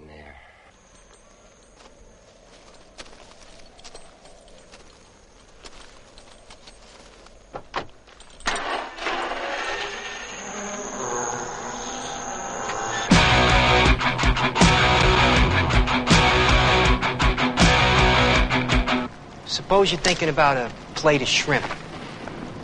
Suddenly somebody will say like plate or shrimp or plate of shrimp out of the blue, no explanation. No point in looking for one either. It's all part of a cosmic unconsciousness. You read a lot of acid, Miller, back in the hippie days? O Repo Man estreou como o clandestino em Portugal a 2 de outubro de 87. Foi- Foram precisos 3 anos para chegar ao cinema em Portugal. Um, isto foi a primeira. Veio tipo uma lata com o filme sozinho, meteu à praia e eles. Vamos pôr isto nas, de cinema. Man! Isto é, assim, isto é a minha. Dos distribuidores em Portugal. Yeah, yeah. Estão todos a caçar latas nas praias. O homem que ouvia punk. É esse o título em português, não é? Bem, podia ser. Olha, o, este é um filme de estreia do Alex Cox. Um, o Alex Cox, o nome associado precisamente ao punk. O que é que vocês me têm a dizer sobre o Alex Cox? É para vos, vos dizer qualquer coisa sobre... Sid and Nancy? obviamente. Olha que eu do Alex Cox só vi o Ripple Man ainda. Tenho, eh, quero muito ver o Walker com o Ed Harris. Também. eh, mas ainda só vi o Ripple Man. Ou está- ou está-me a faltar igual. Sid and Nancy não viste? Não, por acaso não vi, mas eh, eu comecei por conhecê-lo por causa desse filme. Sim, sim. O Sid and Nancy que conta a história do Sid Vicious, não é? Um, o Repo Man, o primeiro filme que ele fez também é um filme que tem uma, um background e uma estética punk. Eh, Ele depois faz o Sid Nancy em 86 e também faz um filme com o Joe Strummer e com a Courtney Love que aparece lá no elenco também, que se chama Straight to Hell. Ah, ok, ok. Já sei, já sei. Que também é um western, eh, enfim, em que os atores são elementos de bandas punk também. eh, Eu nunca vi nada disto, confesso. Eh, e perguntava-vos porque estava à espera que tivessem visto alguma coisa, mas que eles vistos acaso- somos completamente novos na, Exatamente. na filmografia do, do Alex Cox. Uns, uns virgens no Alex Cox. Exatamente. Em, isso foneticamente até tem, tem a sua piada. Mas é a partir de agora que vamos desvirgindar do Cox. Sim, sim. estava, estava, estava aqui a ver quem é que a agarrava. Deve Boa. ser eu, teve de ser eu. O- mas este Alex Cox, eh, enfim, também não será eh, um dos nomes mais óbvios, porque depois a carreira dele não seguiu aquilo que, que- que se tinha prometido, de certa forma. É muito estranho, é uma carreira muito estranha. Aquilo vai ali um bocado por água abaixo, ele parece que era um tipo um bocado problemático também. Eh, E um- ainda é. Sim. Há um documento. Há um documento. Eu tenho um Há um documento. Há um documento. Top secret. Não, há um documentário sobre o, a, a queda do, uh, do Império Romano. Não. Uh, do, do- como é que ele se chama? O que realizou o Boondock Saints. Uh, o Troy Duffy. Um, que é basicamente ele e os problemas que ele estava a ter com a Miramax e que basicamente um realizador com, com o hype todo do, do Boondock Saints e, e, e nós com o documentário vemos basicamente a carreira Como deitou tudo por água abaixo. Sim, a ir de, do ponto mais alto para o ponto mais baixo.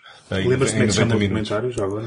Ah, não, não Ok, me Mas, mas- mete Troy Duffy Documentary. Ok. E de certeza que vai aparecer. Este, este Alex Cox eh, Não há muitos recentemente... documentários sobre o Troy Duffy.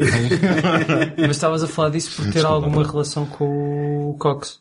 não, por só ser um exemplo de... Por exemplo, no, no Cox não tens nenhum comentário, mas se calhar era substituir o Cox. Não sei, estou eu a, a supor que era num destes casos em que um realizador deita a carreira... Sim, uma abaixo promessa, queres tu dizer uma Como promessa. recentemente aconteceu com o Josh Trank e... Bem, ainda não sabe o que é que ele vai fazer mais, né? ainda não Ele, passou o ele, tempo ele, ele suficiente. tem um filme agora, está aí, deve estar aí quase a sair. Ok. Já não- por acaso não sei, de- agora varreu-se. Varreu-se. O Alex Cox tentou recuperar um bocadinho ou, ou retornar às glórias do passado e em 2009 fez um, um filme chamado Repo Chick, que seria uma versão que feminina do Repo Man, será isso? Acho que ele disse que não tinha assim grande coisa. Não, mas ele disse isso porque ele não tinha os direitos para fazer uma sequela, Ah, sim, basicamente. pois, ok. E ainda há o, além do Ripple Man com o Jude Law e o, ainda há o Ripple, a ópera genética. Ah, pois Sim, há, pois há. mas que isso não tem nada a ver com o Alex Exatamente, Cox. exatamente. Ainda Mas- Podes culpar muitas coisas agora. Não sei se tem a ver com Alex Cox, porque tem a Paris Hilton. É, bom, sim, poderá ter a ver. Mas voltando então aqui ao, ao regresso às, às, às glórias passadas, ele também fez uma coisa que se chama Straight to Hell Returns, em 2010. Que eu não sei se vocês ouviram falar nisso. Portanto, é- portanto, é um homem que não gosta muito de nostalgia. Hum, Bom, não sei se é nostalgia, ou, ou se calhar ele gostava de conseguir pagar. Ele é a versão dos Def Leppard sempre a, a lançar o mesmo single, mas... Sim, o homem se calhar tem a casa para pagar, atenção. E o Straight to Hell Returns é, na verdade, um remix. Ele re- remontou o filme, Straight to Hell, Returns? eh, Faz sentido? e, e fez um- uma versão remix do filme novamente, que é uma coisa Estamos a assim, falar do Streets of. Fire e o... Houve uma sequela não oficial ao Streets of Fire.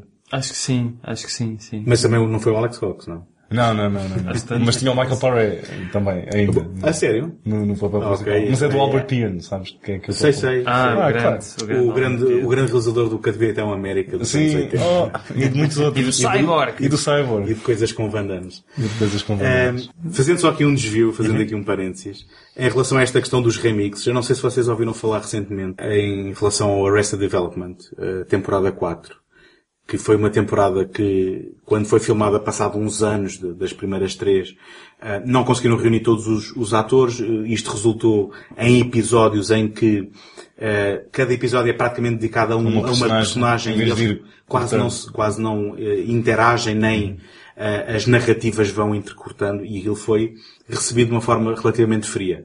Agora vai estrear ah, a temporada 5. Que ele vai cortar aquilo tudo outra vez e vai... Não, não, vai estrear uma temporada 5 Ah, nova. sim, sim, e depois a mas em vai- promoção, em promoção da 5 ele fez uma versão remix da 4 Uhum. em que remisturou as cenas, ou eh, remontou os episódios como se fossem episódios tradicionais com meia hora. Um, e isto parece-me um conceito perfeitamente Estás inédito. ansioso? Estás ansioso ou não? Não, não é ansioso, mas estou muito curioso porque, pa- para já porque eu tive essa reação um bocado fria, sendo um fã absoluto da Arrested Development, mas isto, eh, do ponto de vista do exercício, não é? Da- daquilo que é a montagem, de pegares em material que está ali filmado e fazeres Exatamente. diferentes formas de olhar aquilo, e, e- e de também perceberes o que é que pode funcionar e qual pode ser a dinâmica e a diferença de dinâmicas entre ter Uh, cenas que são cortadas ou cenas que são separadas. Uh, Parece-me muito interessante poder ter isso, nem que seja só para comparar, porque não sei, eu já, já ouvi num podcast do, do Slash Filmcast que o, a série, a temporada não melhora substancialmente, mas que efetivamente é fascinante do ponto de Se vista. calhar o defeito está na escrita e não, não montar. Há filmes que são salvos pela montagem. E há filmes que são arruinados pela montagem. Sim, sim. Há, há- há aquele eh, de- ditado de escreve um filme, filmas um filme, editas outro filme. Exatamente. Sim. Uh, e isto voltando Ditado, aqui, ditado. É, é um ditado. Não, aqui na indústria. na indústria, aqui, sim, na, aqui na indústria é. Um, Não, é isto- uma- ó, não existe nenhuma aldeia do Alentejo em que um compadre... Faz um filme. No Alentejo também não falam assim, peço desculpa. Eu adoro o Alentejo, não sou o José Cid, ok? Pronto, desculpem. Eu, eu tive eh, a ouvir eh, a vossa conversa no podcast do Rui Coitado. e vocês falaram eh, do exorcista do Paul Schrader e do, Sim, sim. um, e do outro, eh, ajuda. Sabi- Sabias que há- na- na- Aquele outro carniceiro, como é que ele se chama? o Randy Arlen? O Rennie Arlen. E eu, eu posso dizer que independentemente de me dizerem que os filmes eram péssimos ou ótimos, eu, quando soube que havia dois filmes que basicamente tinham partido da mesma premissa e que tinham sido filmados e aproveitado a mesma equipa, eu tive que obrigatoriamente procurar e vê-los. Viste os dois? Vi os dois e tenho os dois. E então, que é que- só antes, eu sei que é um parênteses muito grande, Muito, não, tem nada, não tem nada a ver com isto. Mas só rapi- rapidamente. Eu, eu, eu sou fã de cinema, portanto eu gosto do Shredder, não, não, Ok, gosto, do- de, não gosto de fogo de artifício e de, e de carrinhos de choque do, do não é? Um, Mas é, é pena do, do- eles, o, basicamente o do Schrader não está acabado. Ainda assim, não está, falta lá. Uh, enfim, mas até isso para mim é fascinante. Porque, obviamente, são filmes que tens que ver com um conhecimento da história de produção, não é? Uh, só que uh, eu ponho uh, uh, o Rennie Arlen um bocadinho naquele saco do, do uh, encabeçado pelo Michael Bay. De, de, É, de- pá, não sei se Pera, longe. pera, deixa, deixa-me dizer-te isto. Eu ouvi um coment... o comentário do Rennie Arlen que acompanha o DVD e ele basicamente quando fala da mudança de atriz, eh, resumindo, as- que eu não estou a dizer isto verbatim, mas resumindo as palavras dele é nós escolhemos esta porque esta é boa. Estás Ah. Pronto, basicamente. E tu, é, pá, é, São as, estéticas, as motivações, eh, enfim, são muito questionáveis. Ahm, voltando então aqui ao Alex Cox, esta questão do Straight to Hell Returns é daquelas questões que, bom, eu se calhar é desta vez que eu vou ter que ver o Straight to Hell, porque sabendo que há um remix, ahm, gosto sempre de comparar estes, Mas estes isso, isso depois também tem alguns problemas. No caso, por exemplo, há bocado estamos a falar do Streets of Fire. Eu lembrei-me que o caso do The Warriors, Uhum. os Selvagens da Noite em português, tem, nós somos um país privilegiado porque cá em Portugal existe a edição em DVD da versão original. Só. Só. Nem- nem- E não há a versão nova, que é a única que está disponível no resto do mundo, que é a versão comic book, em que tu deves saber mais, melhor do- isso do que eu, porque chegaste a ver essa versão. Cheguei a ver essa versão. Que tens, está cheia de efeitos de imitar banda desenhada. Ah, é? Sim, com Comic Sans lá e tudo. Porquê? É pá, não sei. Mas- mas é- é- Uma altura ele olhou para aquilo E disse, ah, era assim que eu É vi isto o filme? Era assim, exa- exatamente. Era assim que eu queria, na verdade. originalmente eu queria o filme. Mas pronto, isso por um lado, ok, ele tem toda a liberdade de fazer isso, mas depois impede que as outras pessoas tenham uma maneira legal. Nós, nós por acaso temos imensa sorte, que é uma edição em DVD antiquíssima, mas tem a versão... Mas olha, eu ainda assim aponto aqui a este como sendo se calhar um caso diferente, no sentido em que isto é uma entrada diferente no IMDB. Sim. Ou seja, isto é considerado um outro filme, só que foi feito à conta das filmagens originais. A Por exemplo, eu não queria estar a esticar muito mais este assunto. Mas estica. Mas... Viste o Super-Homem 2 do, do Lester Donner- e o, o Donner do, Cut. do Donner. Vi, E o vi. que é que, o que, é que achaste? Ah, o do Donner Cut, aquilo é, esse é um exercício só masturbatório no sentido em que tens, tens cenas lá metidas que foi... O Lester que fez. Assim que, Não, não, e não é isso, e não é isso. Que foram, ah, como é que se chamam aquelas sequências que são de teste. Sim. Não é que não era a sequência Ah, foi, final. foi o melhor que eles conseguiram, mas acho que... Ah, sim, mas, mas escuta, o que eu quero dizer é, ainda assim há uma diferença de tu conseguir chegar a um filme que é um filme relativamente finalizado e saber que há este tipo de reaproveitamentos ou, ou edição diferente. Há outra que é, olha, este filme nunca foi ah, completado, ah, historicamente nunca o vamos conseguir recuperar. Ok, o fato de existir o Donner Co- Cut do Superman 2 é extraordinário, só que o filme não é um filme completo e acabado e que se possa dizer, ora, aqui está o que o Richard Donner queria. É o mais aproximado possível. E já que estamos nesta, podemos falar do Alien 3, do É, David Fincher. estamos, é? estamos em sintonia. Pronto, Isso, isso é porque bom. Estamos os três, tipo... tu podes, tu podes ver o, o Alien 3 do, do DVD e ter uma experiência diferente, só que o David Fincher não quis ter nada a ver com aquilo, e tanto é que lhe tiveram que chamar o Assembly Cut, Uhum. porque ele depois nunca completou um Director's Cut, porque eles tiraram-lhe a, a edição da mão, cortaram o filme como queriam, e depois quando foi na altura do DVD, olha, vens aqui, ele vou, mas é o caralho. e, e eles fizeram a coisa mais aproximada, na- e, e ele nunca teve, digamos, a sua assinatura autoral naquilo, não é? E portanto, é um exercício muito giro, é um filme diferente. Agora, nós não podemos dizer que aquela é a visão do... Enfim, a- ainda assim acho que todos os casos que aqui falámos são diferentes uns dos outros. Sim, sim, sim. Sabes qual é que é? Eu dou este vai ser o último exemplo, eu prometo. De um filme, e já falámos sobre isto, acho eu. De um filme melhor no seu lançamento do que numa versão de realizador. Donnie Darko. Highlander 2. Ok. Vamos falar sobre isso. Desculpa, eu podia ficar agora o resto da tarde a falar sobre Pois, Highlander então não 2. vamos falar, vamos só deixar eh, ponto final. É assim, é a questão do melhor, é que é uma coisa, é uma coisa relativista, não é? Eu sei. o que é que é melhor? Fica menos mal. É isso Fica menos dizer. mal. Por dentro do não sentido que faz, faz sentido. Mas Ou se- não fazer sentido. Mas a- eu, eu ainda assim, ainda assim, não preferes o descabelamento daquilo que ele depois tenta fazer, que ainda é mais absurdo. Não, isso ainda é mais absurdo. Ok, mas eh, é, é uma, é, uma, é uma outra discussão. Mas o Donnie Darko é um exemplo. Sim. Onde, onde ele... Basicamente dá a papinha toda feita na- no Director's Cut. Porque o filme que foi lançado, supostamente, foram com cortes impostos pelo estúdio. E, e é um caso interessante porque depois nós conhecemos o futuro mais ou menos da carreira também do, Do Richard Kelly. do Richard outro, o outro Kelly. que também começou com uma, e voltamos ao Cox aí, de uma carreira que começou mesmo lá em No- cima. nos Pinkers. E depois no Southland Tales foi logo... Foi. E lá está. Aquele- E, e voltando ao Donnie Darko, quando ele diz assim, pronto, este foi o filme que eu queria fazer, este foi o filme que foi possível lançar porque eles cortaram e agora eu tenho a oportunidade e vou fazer o filme como eu quero. E aquilo que ele faz retira força ao filme porque aquilo que os produtores fizeram tornava um filme eh, muito mais interessante. E depois também há, há outros, há outras questões meta, porque na altura foi um dos primeiros eh, filmes eh, em que a existência de um site e dos fãs procurarem informação no site Sim. acrescentava à experiência de descobrir o filme e depois ele quase que incluiu isso tudo na versão Director's Cut um, e, e minimizou. E quando tu vês o Southland Tales e vês o Director's Cut do, do Donnie Darko, tu pensas, ora aqui está um, um tipo criativo, sem dúvida, mas que se calhar precisa da mão de um produtor Sim, para como há muitos escritores também que têm esse problema, muitos romancistas que se não tiverem nas- um bom editor nas Claro. mãos nunca conseguiram ir a bom porto. E faz todo o sentido. Então, encarrilando aqui a conversa novamente, que já nos alongámos muito, hum, nós temos aqui uma influência, pelo menos, hum, que, que é indicada para o, o Repo Man. Eu penso que não haverá muito mais em termos de influências, porque este é um filme, eu diria, único. Nós costumamos eh, conseguir encontrar as diferentes influências e as diferentes coisas que são aproveitadas. Eh, mas num filme como o Repo Man há apenas um título que aparece aqui que é o Kiss Me Deadly, em Portugal chamou-se O Beijo Fatal.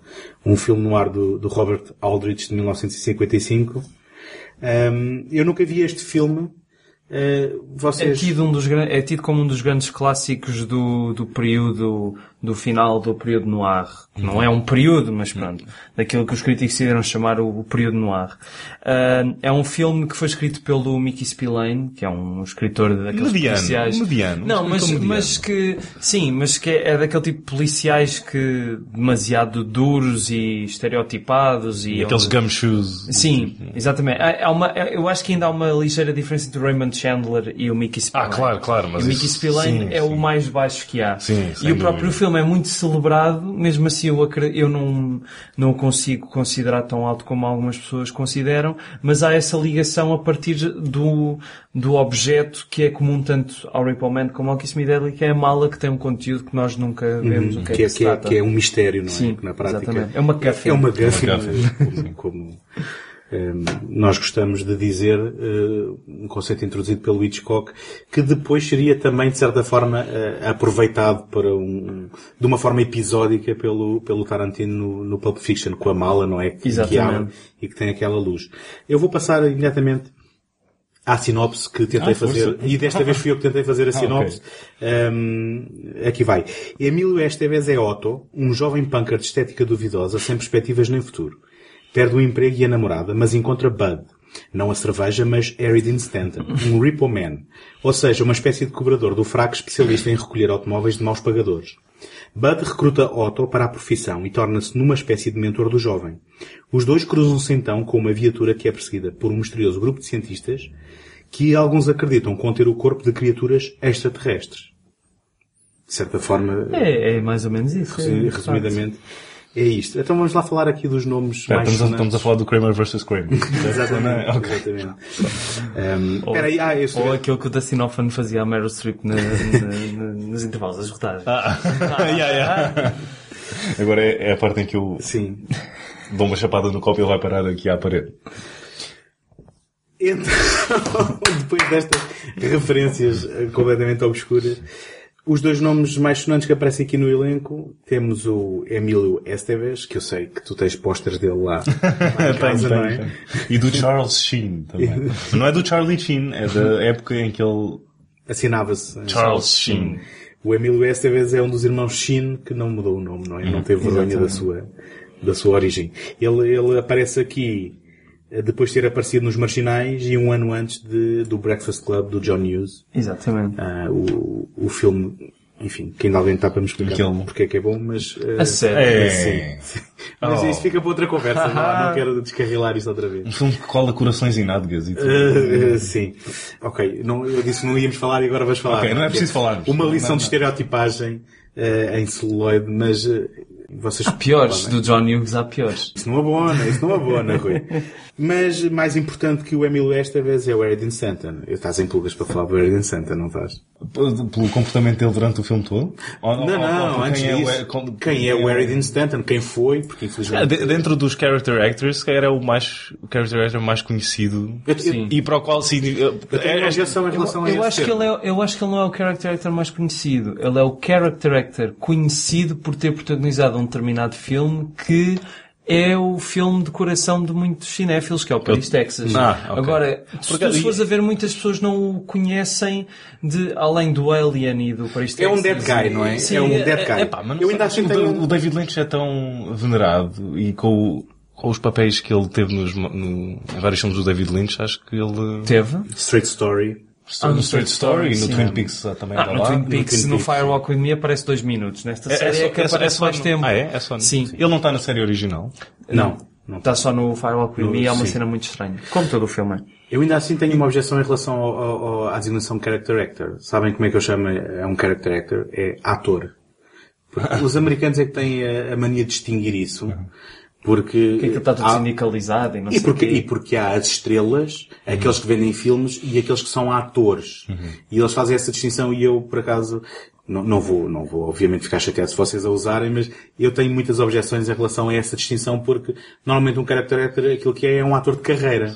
E que É, é um tem Steven Tobolowsky, por sim, exemplo. Tem uma Sim. cara assim mais É, fora do comum. Sim. Bom, porque nunca, nunca vai ser um leading man, não é? Por exemplo, agora isto voltando... Mas, mas ainda assim, leading man, eu estou a cair na mesma formatação sim, sim, feita sim. que, eles, que os americanos fazem. Eu não queria voltar ao Buckaroo Banzai, mas há episódio Volta, para volta. voltar ao Buckaroo Banzai é este. Disseram ao Christopher, ao Christopher Lloyd que ele tinha uma, uma grande cara de character actor. Bom, ele deve ter ficado encantado. E ele aproveitou. Sim, sim. Ah, mas então o Harry Dean Stanton é um veterano que infelizmente faleceu o ano passado, não é? Ou já este ano? E que, se Foi o ano passado. Foi ano passado. passado. E que se comportou como um veterano neste filme. Ah, segundo os relatos, segundo os relatos, sim. Ah, eu, eu presumo que o Alex Cox não fosse muito respeitado ehm, pe- pela, pela eh, generalidade da- do elenco, porque era o seu primeiro filme, era um, um bife, não é? Era um limey que estava nos Estados Unidos a fazer um filme de punks. Ehm, Ele tinha acabado de vir da universidade, tentou escrever um filme segunda- da Segunda Guerra sobre, sobre um, um soldado na Segunda Guerra Mundial. Uhum.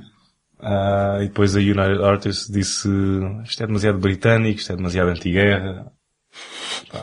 Não, se calhar não obrigado. Acho Assim, que, um filme sobre recuperadores de automóveis. É, acho que até o, que se cruzam com extraterrestres. Mas eu basicamente convido-vos a falarem sobre ehm, três temas que eu aqui trago. Basicamente é a tensão entre Harry Stanton e Alex Cox, a tensão entre os produtores e Alex Cox, a tensão entre Robbie Muller, o diretor de fotografia, e Alex, Alex Cox. Cox, eh, o, o que é que vocês... E depois o no é final vocês- é a tensão, a tensão entre Alex e Cox. Ele próprio. Acho que não correu muito bem, mas basicamente My há, sister, my mother, my sister, my mother. eh, há aqui um historial de... My daughter. My, My sister, daughter. my daughter, my sister. Já é a my- segunda vez que eu faço esta referência e me engano. e vou-me enganar outra vez. Ah, Não, força, estavas a dizer. tá- tá- Não, não, estou- estou a tentar passar- Tinhas as mãos, mas tipo, Eu tava- super, tava- super adorável. Eu estava encantado a ver. Eu estava As encantado. crianças.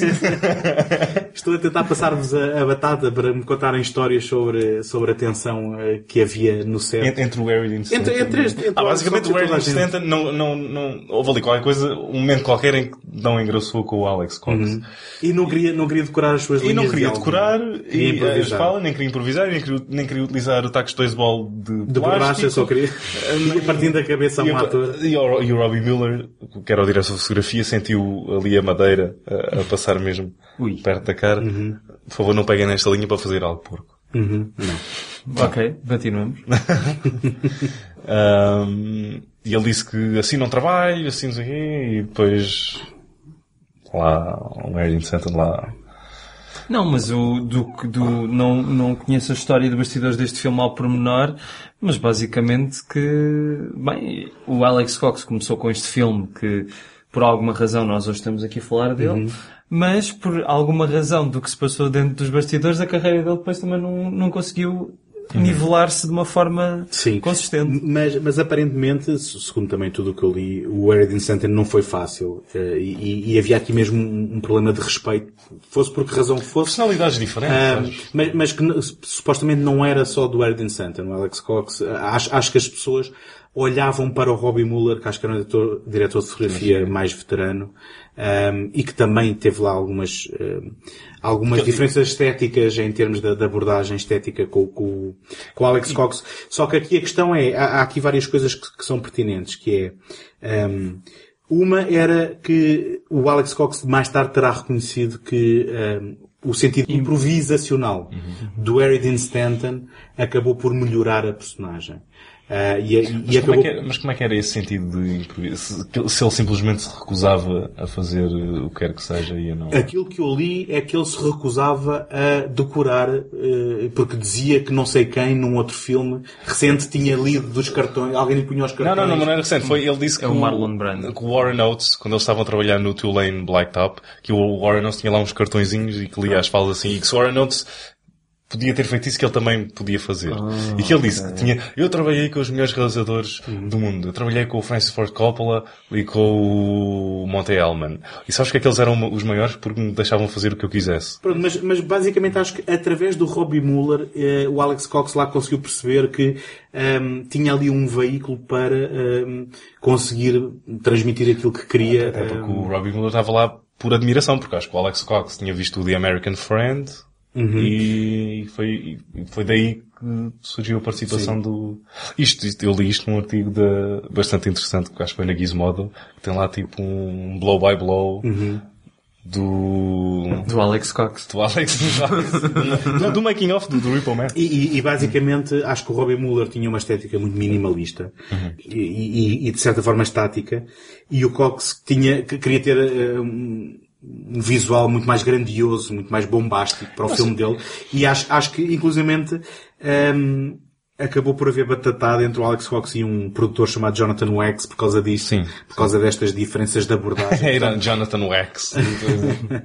mas, mas entre o, entre o Mueller e o, Co- e o Cox? Não, foi- Sim, Não, acho- então, mas, não, mas o, o, o Cox não estava do lado do, do Mueller. E que- porque o, Atenção, nós- o, nós- o produtor queria mais coverage, queria algo mais... Nós fomos ler artigos diferentes, pode haver aqui alguma informação É capaz, contraditória. é. Ah, a única coisa que é certa é que havia tensão aqui neste, neste set. Ahm, em, termos, em termos também aqui de. de- Mas só, mas só para ainda Sim. não encerrar, porque basicamente o, o Miller, lá está, o, o estilo minimalista, acho que filmou ahm, uma cena qualquer com uma wide angle shot e depois o produtor queria algo mais mexido e queria mais coverage naquilo e acho que Uhum. foi daí que foi... que houve a batatada. Sim. Ah, Então, ah, enfim, eu se calhar ahm, as nossas fontes interpretaram erradamente ou de forma diferente quem é que era aliado de quem, não é? A única coisa que interessa Team é Cox versus Team Exatamente. Miller. A Team Cox depois andou à batatada com a Team Wax. Um, também há aqui um fato curioso de que um, há, há uma cena que depois nós também podemos falar sobre ela, que há um tiroteio numa, num supermercado. Sim. Uh, e que quando, quando estás a ver aquilo é assim, epá, porque é que isto foi encenado desta forma? É que eles estão a partir uh, os frascos de uma forma completamente um, propositada quando, quando, quando são atingidos por uma bala ou qualquer coisa assim. E basicamente foi uma, uma, uma tática para que com o ketchup todo que caía, Exatamente. eles não tivessem problemas com a MPA e Sim, com, sim, e sim, com sim. o sangue. Foi uma ótima ideia. Uh, sim, e, e, e- e que- Fa- Faz-me lembrar do From the Still Dawn que eles jogam não sei quanto sangue verde e que a MPA disse que, epá, isso não há problema, mas se fosse vermelho,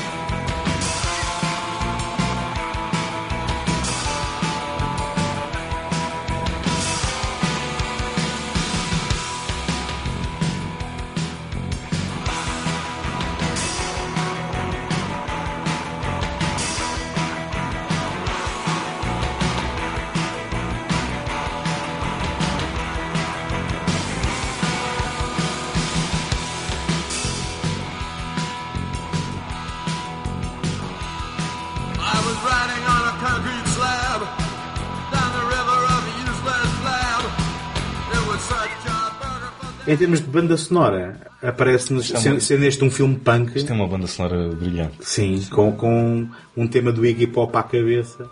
Iggy Pop, Suicidal Tendencies, Tenho Black pena Flag, que o Circle tema do Iggy Jerks. Pop tenha sido só usado Só na sua extensão no fim do filme. Vai, vai vir a banda sonora, que está lá o... Sim, sim, sim, sim, sim. Mas pronto, é mesmo tipo um uso de bandas punk e de nomes lendários. Iggy Pop não estaria na sua fase mais famosa da Não, carreira, não, não, é? não, e tá, que terá não. tido um boost aqui até do filme, porque inclusivamente, hum, enfim, este é um filme de culto, por isso estamos a falar dele, também não teve o maior sucesso do mundo quando estreou, hum, e foi depois a banda sonora que de certa forma acabou por também trazer algum reconhecimento ao Sabes filme. Isto por pouco não tinha ficado ainda mais punk, porque uma das bandas que está no, uma banda lendária de punk, que são os Fear, ah, cujo vocalista é o Living, ah, o Alex Cox tinha considerado o Living para o papel do Harry Dean Stanton, acho que foi. Ele e o Mick Jagger e o Dennis Ou Hopper. seja, um filme de, de estrelas rock e punk. Yeah. Pois, pois teria sido se calhar um bocadinho diferente, não é? Teria sido interessante. Hum, Ah, parece- Pareceste mesmo excitado com isso. É, é, devia ser mesmo giro. hum, não, é- mas é assim, este, Ah, este- e sabes quem é que. Sabem quem é que estava para o papel de cientista? Quem? Não? Não. Não querem Piranha 2? Alguém? Não? Também fui logo para o filme assim mais obscuro. Piranha 2? Um ator do Piranha 2? Quem é que é o único ator que tu conheces do Piranha 2? Ah, espera aí, Hã? vamos dizer, o Lance Erickson. Yeah. Ok. Yeah, o Lance Henriksen. Também teve apontado, sim, sim. sim. Também está no Voando sobre o Ninho Pugs ou não? Acho que sim, acho que sim. Hã?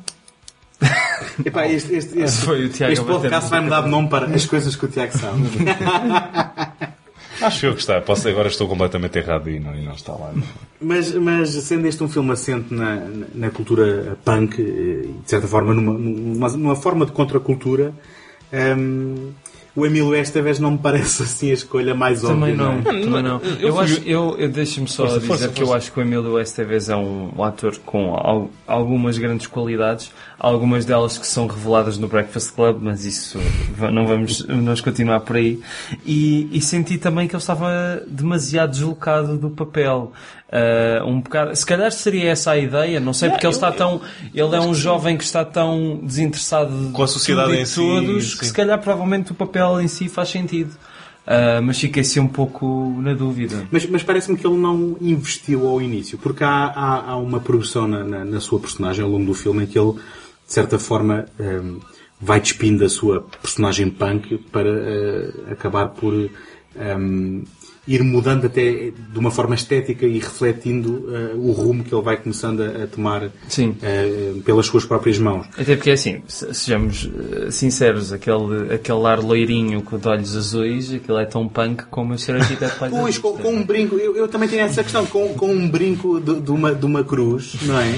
Aquilo não é propriamente um punk ao início, ou seja, não parece haver um investimento Sim. para que ele fosse aquela, aquela personagem que pudéssemos ver a mudança radical. Hey, kid. Hey, hey, you hard of hearing, Ace? What do you want? You want to make ten bucks? Fuck you, queer. Now, wait a minute, wait a minute, kid. You got the wrong idea. Look, my old lady's real sick. I got to get her to the hospital, okay? So what? Take her there. I can't. I can't leave her car in this bad area. Look, I need some helpful soul to drive it for me, okay? She's pregnant. She's with twins. She could drop at any time, all right? Well, uh, how much you gonna give me? Fifteen bucks. No, we'll do it for less than 20. Twenty-five. Follow me in my old lady's car. It's right here, okay? All right. Where's, uh, where's your old lady at? Never mind about that. Right now, we got to get both of my cars out of this bad area, all right? Come on.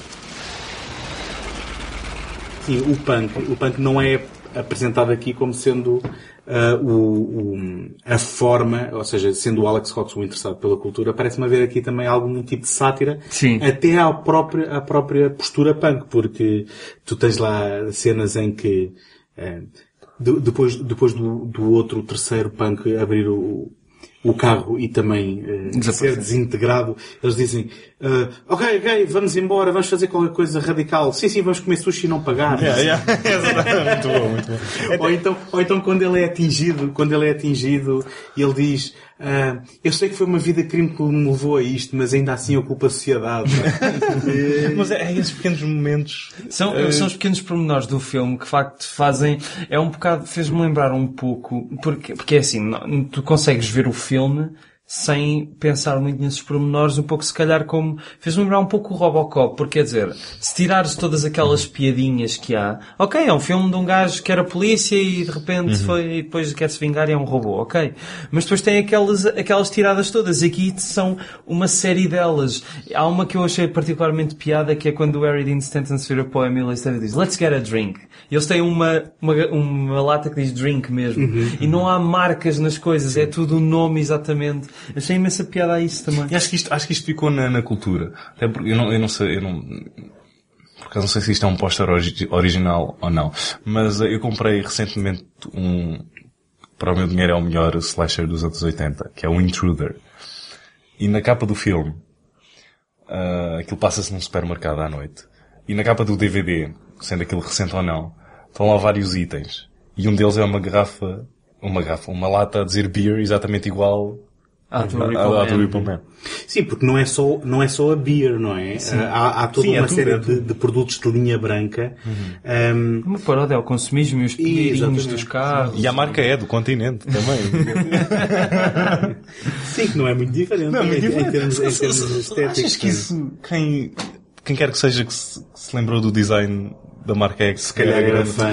Se calhar Não, pá, foi- porque não? não. E depois outra coisa também é a igreja que se chama Igreja Chariots of Fire. Também- São ali umas atrás das outras, uma pessoa quase nem quase pode perder. Mas há aqui uma coisa que se calhar eh, era interessante, porque eu também tinha aqui outro exemplo, eh, mas antes de dá-lo eu gostava de estabelecer, e sendo que nós falámos do Bakaru Banzai, é um bocadinho fácil demais comparar os dois, é que eh, o Ripple Man, eh, ao pé do Bakaru Banzai, é digamos, um exemplo daquilo que é subtileza, não é? Sim, sim, Ah, e, e- e- basicamente é como tu disseste, tu podias ver este filme e chegar, e chegar ao fim e algumas destas coisas até te terem passado ao lado. Sim. Ah, e e parece-me que é um daqueles filmes que com repetidas visualizações, ah, coisas que são quase deitadas fora, ah, tu vais apanhando e, e- e- vais vendo como, como estão rendilhadas. Ah, por exemplo, em termos daquilo que será, porque nós, nós já falámos que há aqui um comentário à, à, à cultura punk, mas e, e nem sequer é o que estará no centro, não é? Porque depois vamos ter eh, comentário político, vamos ter comentário social, eh, vamos ter o comentário ao consumismo, como falaste com estas marcas brancas. Eh, uma das coisas em termos de, de, de, de sátira ao aparelho de Estado, nós temos que aquela empresa fachada que eles utilizavam um, onde trabalhava depois a rapariga que ele conhece, se chamava United Fruitcake Outlet. Um, e- enfim, e depois também tens, tens aqueles cientistas, não é? Que tens uma personagem eh, que é uma Agent Rogers com Z, atenção, em que quando está um polícia a perguntar-lhe, então mas o que é que aconteceu? O polícia simplesmente desapareceu. Ela diz, it happens sometimes, people just explode, natural causes. Yeah. Quer dizer, há todo, há todo um- aqui um, um surrealismo também associado a isto. Ahm, por exemplo, em termos das, das questões das referências, vocês repararam no pormenor de que ah, o, o amigo dele que parecia o Napoleon Dynamite ah, ao princípio. Sabes que era suposto ser o Chris Penn. Era? papel. Ah, ok. Sim. Eh, depois- Mas o Chris Penn não tinha funcionado naquele papel, porque o Chris Penn tem um ar um bocadinho mais agressivo do que por, aquele isso, por, isso, por isso é que foi substituído. E este, porque Ok. há um rumor que este ator, ahm, tipo o Chris Penn teve o papel, ainda rodaram umas cenas com o Chris Penn e ele ficou, ele, não sei, acho que ficou como assistente de produção e que andava a chorar lá pelos corredores por não ter ficado com o papel e depois lá, Ok. lá meteu. Tu reparaste no pormenor que eles estavam a, que ele estava a cantarolar uma música da Seven Up, quando ele o manda calar no princípio. Não sei se Sim. repararam nisso. Ah, tinha. E mais tarde, quando ahm, todos os Ripple Mans ah, dizem à personagem do Otto ah, mas quem é que bateu? Isto a gente tem, tem que, temos que ser uns pelos outros, diz-nos quem foi e ele não queria dizer e acaba por lhe dar a morada do chefe que eu tinha despedido no princípio do filme. Uhum, sim, sim. Vocês repararam que quando, quando ele abre a porta, está esse mesmo anúncio da Seven Up lá dentro e está o amigo Ei. dele lá dentro. Ei, não, isso é Portanto, muito- há, é há- muito há uma quantidade de pormenores completamente ahm, dissimulados e voltando à questão da, da subtileza ah, por comparação com o Buckaroo Banzai. Este filme é uma comédia, este filme é um filme de ficção científica, este Uhum. filme é uma sátira social, quer dizer, é isto tudo ao mesmo tempo e se calhar é mais algumas coisas, se calhar Sim. ainda tem aqui alguma questão de thriller e de mistério do que é que, do que, é que se vai naquele que carro. uma boa maneira de comparar os dois é que tipo, o Buckaroo Banzai, imagina uma linha reta, imagina uma linha reta. Uhum. O Buckaroo Banzai é tudo o que está por fora da linha reta e este é a linha reta que vai ali na sua... Eu diria ao sua contrário. Achas? Eu acho, Ah, mas eu acho ah, que este, não, eu acho que ambos são uma linha reta, só que no Buckaroo Banzai é uma linha reta um bocadinho sinuosa, porque há tanta coisa a acontecer ao mesmo tempo E o que é que eu tu disse? não percebes eu bem. disse que o Ripple Man é que era o que andava... Disseste que era a linha reta. sim. Não, não, mas eu... ah, Ok, então disse bem. Mas continuem É, já. não, não, não, era isso. Estou a gostar, estou a gostar muito destas... eh, Não, acho que... Estou a tentar Opa, ver agora- onde é que a linha reta Agora, vou, agora vou, vou escrever aqui, mas isto... Não, para o se fosse para fazer comparações com linhas retas ou Sim, linhas sim. não retas, diria que são ambos a linha reta, só que o percurso que o Ripple Man faz é um percurso muito mais seguro de si próprio. Sim, mas era aí que eu queria Pronto. chegar. Imagina, o que eu estava a querer dizer é que, agora, pronto, caros ouvintes, eu agora estou a desenhar na minha folha, eh, em que tipo, isto é o Buckaroo Banzai, aqui à volta, Ótimo momento de rádio. e, e isto, eu avisei que estava, eh, isto depois vai ter um... Basicamente desenhou uma linha reta e duas linhas irregulares por cima e assim. por baixo. Ou seja, tudo o que está à volta da linha reta é o, é o, é o, é o Buckaroo Banzai. E este aqui, calmo, tipo, como se fosse a batida de uma música punk. Calmo, punk, calmo. calmo. Tudo a. Não, Oceano Pacífico. Eu- eu- Oceano, Oceano Pacífico. Deixa-me tentar, deixa-me tentar eh, dar, dar a minha opinião contribuindo para isto. N- na verdade, se queremos comparar os dois, eu penso que o Buckaroo Banzai também tem ali algumas preocupações políticas da altura, eh, só que aproveita eh, algumas dessas preocupações para ser mais um elemento naquilo que é uma história que, quanto muito, fica à superfície dos seus temas e das suas personagens. Eu penso que o Ripple Man é um filme verdadeiramente subversivo. E nesse aspecto, na- eh, se- sendo, sendo que sai da cultura punk, eu acho que é completamente apropriado, porque é, é algo que aparentando ser superficial, eh, não o é como é o Buckaroo Banzai e quando nós vamos carafunchar, ele está a tocar em feridas eh, e está a, a tecer comentários que são muito pertinentes e que falam muito daquilo que era eh, a América dos anos 80 e a América do Ronald Do- do- Reagan, sim, se, se do quisermos Reagan, colocar isto assim. E aí voltamos também, mais uma vez, ao mesmo DNA, eh, ou em português, ADN, de coisas como Eles Vivem, do Carpenter, e desse tipo de filmes que tentavam olhar, porque nós, e, e reparem, no meio disto tudo nós temos estado a falar e ainda não falámos de, de extraterrestres, em, eh, ou supostos extraterrestres, em eh, malas de carros, porque eh, o que é que depois acaba por sobressair? É esse tal comentário social, não só à própria condição económica que leva à existência do Ripple Man, se formos a ver, como depois a questões como o Eric Stanton eh, falar em códigos, eh, códigos de honra que as pessoas, o que falta hoje em dia é terem códigos e de viverem a sua vida por códigos. Jesus Christ. I never broke into a car, never hotwired a car, kid. I never broke into a trunk. I shall not cause harm to any vehicle, nor the personal contents thereof, nor through inaction let that vehicle or the personal contents thereof come to harm.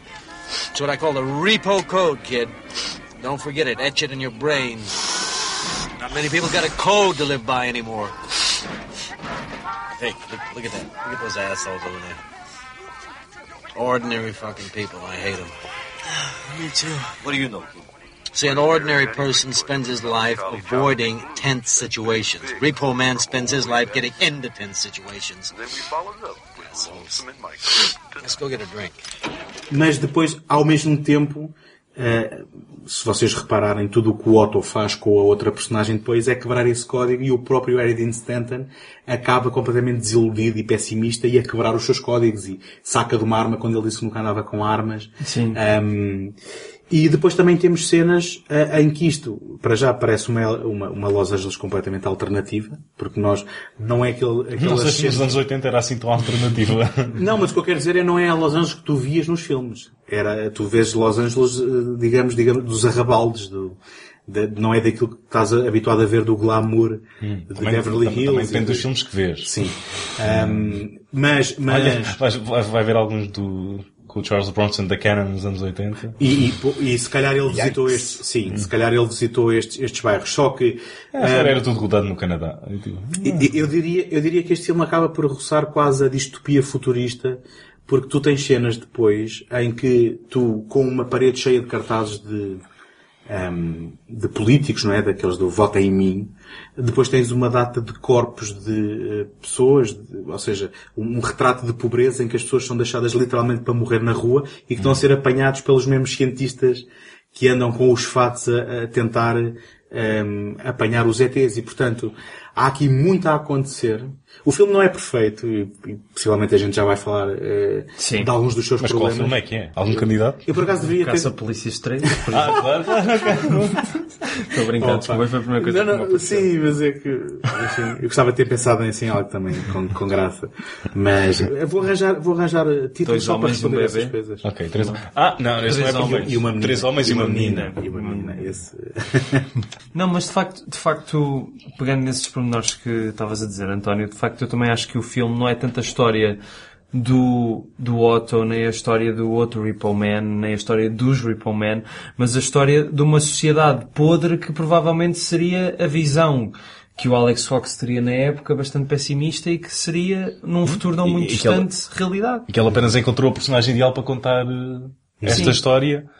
Que, que- que é o, que é o típico no, no future, não é? Sim, o No Future. representante da geração no future. Ah, sim. sim. E, E e aproveita- isso até está muito bem. Ele escolheu bem ah, a banda sonora, ah, até porque há muito esse. toda a música punk há muito. No Future Guy, tipo, por exemplo, há uma música dos Suicidal Tendencies. Sometimes I try to do things and it just doesn't work out the way I want it to. And I get real frustrated. Like, I try hard to do it and I like take my time but it just doesn't work out the way I want it to. It's like I concentrate on real hard but it just doesn't work out. And everything I do and everything I try, it never turns out. It's like I need time to figure these things out. There's always someone there going, hey Mike, you know, we've been noticing you've been having a lot of problems lately, you know? Maybe get away and like, maybe you should talk about it, you'll feel a lot better. And I go, no, it's okay, you know, I'll figure it out. Alone, I'll figure it out, you know? I'm just working on myself. They go, well, you, you know, if you want to talk about it, I'll be here, you know, and you'll probably feel a lot better if you talk about it. So why don't you talk about it? I go, no, I don't want to, I'm okay. I'll figure it out myself. But they just keep bugging me. They just keep bugging me. There's bills on the side. It's got me, it's just life to come. I'm afraid what's like. You won't have anything. I'm afraid what you. Basicamente é eh, um, jovem que só quer uma Pepsi e toda a gente está a dizer que epá, não, não vales nada, blá, blá, e ele all I wanted was a Pepsi. E que é coisa.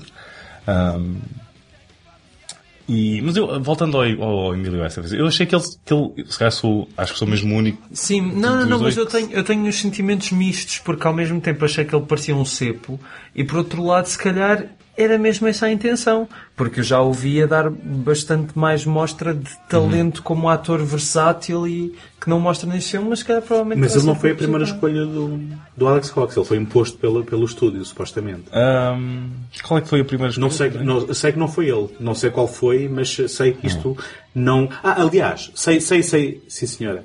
O Punk, que é o amigo dele que lhe rouba a namorada, era suposto ser o ator principal. E o estúdio disse: Eu quero, queremos alguém mais conhecido Ok. ou, ou mais em ascensão. Então depois ele ficou à mesma no elenco como o amigo. é? Pouco não foram para o Jean Michael Vincent. Acho que ia ser ótimo. Yeah. Sim. Hum, mas há, há- aqui, há aqui pormenores.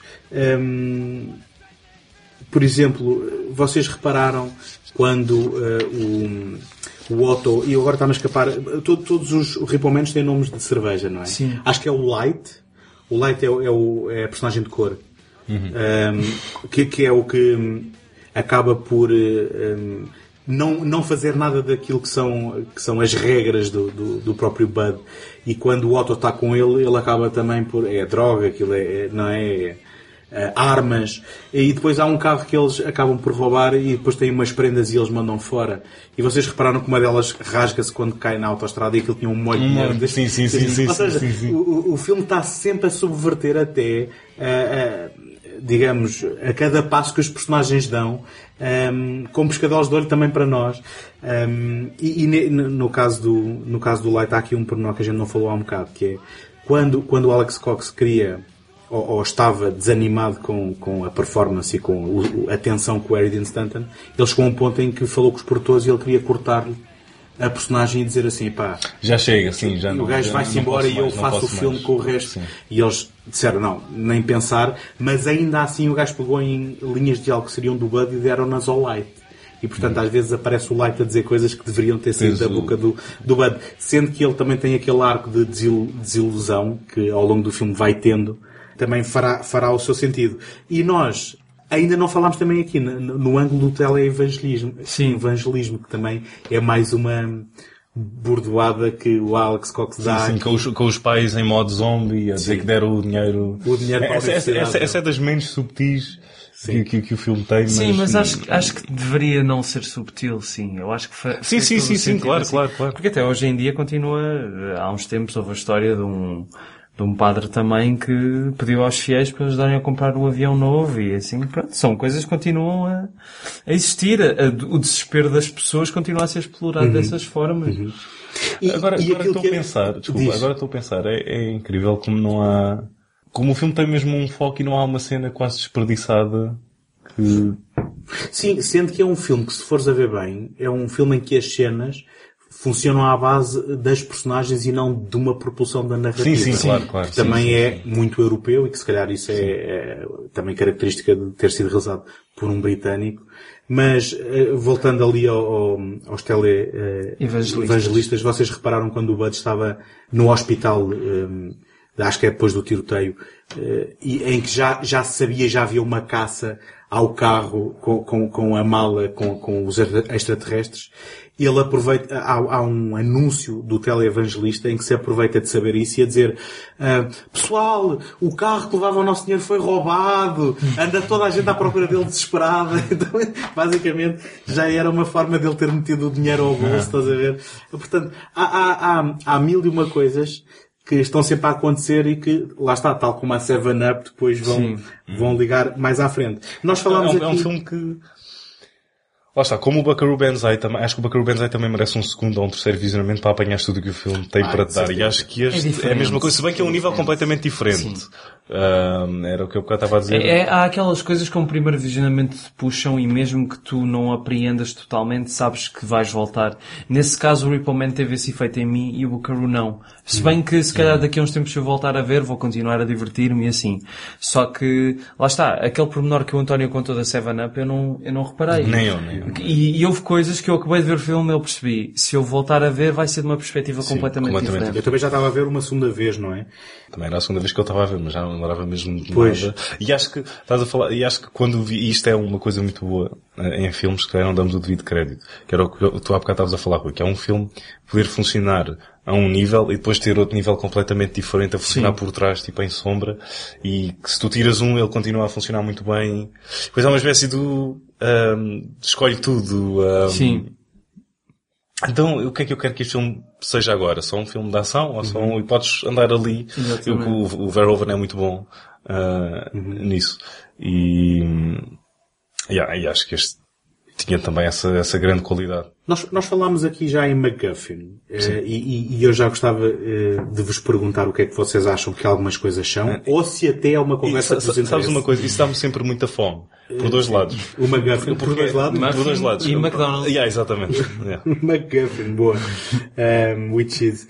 um, Earl MacGuffin. Uh, É, sim. tem- Mas vocês perceberam que a fotografia que a outra rapariga lhe mostra ao Otto daquilo que são os supostos um, extraterrestres e ele começa-se a rir eram na realidade uma, uma Polaroid tirada a dois preservativos cheios de água com, Sim, sim, sim, com sim, saias do laúpe. Sim, sim, sim, sim. Muito E bom. portanto, Quem é, quem é que não utiliza os preservativos assim? não, mas a- aqui, aqui, a questão, aqui a questão é que hum, o, o filme é subversivo até nesse ponto em que nos vende a ideia de que nós estamos a ver um filme em que estão ali dois extraterrestres e que aquilo se calhar é o ponto central do filme ah, ah, e, e que supostamente aquela cor é resultado de alguma radioatividade. Nós vimos o efeito das pessoas a morrerem, mas vocês no final acham que é realmente importante o que é que aquilo seria ou deixaria de ser? Ah, o, que é que, o que é que iria no, no porta-bagagens? Ah, aquele tipo Miller que tem umas conversas mais esotéricas com o Otto no final, ah, seria um extraterrestre, não seria? Ou seja, esta conversa é algo que vos interessa ou acham que é completamente desnecessário para o filme? Não, interessa-me, mas eu não procurei pelas respostas porque achei que, que poderiam ser interessantes, mas por- quan- enquanto estava a ver o filme, achei melhor deixar que ele me, que ele me levasse para onde queria. E, pá, e é claro que essas perguntas ficam por, eh, por ficar, por, se- por se esclarecer, mas por outro lado, será que precisamos mesmo de saber? Pois. Precisamos ter uma resposta. Mas por outro lado, o debate é, é bastante interessante. Eu, eu, eu fiquei sem, sinceramente, eu, eu sinceramente não consigo ainda desvendar bem o que é que, porque é que aquilo aparece assim no filme, do nada, e porque é que é aquela do, do, personagem do, do, do nada o quê? Aquela... Ele não aparece... Não é, não é para saber nada. Há tens uma cena em que ele... Entre tantas... Eu acho que faz sentido. Entre tantas personagens que não pertencem ali, que não pertencem ao meio, em que estão há ali uma que pertence à anomalia que está entre as outras. Não sei se isto faz sentido. Ok. A lot of people don't realize what's really going on. They view life as a bunch of unconnected incidents and things.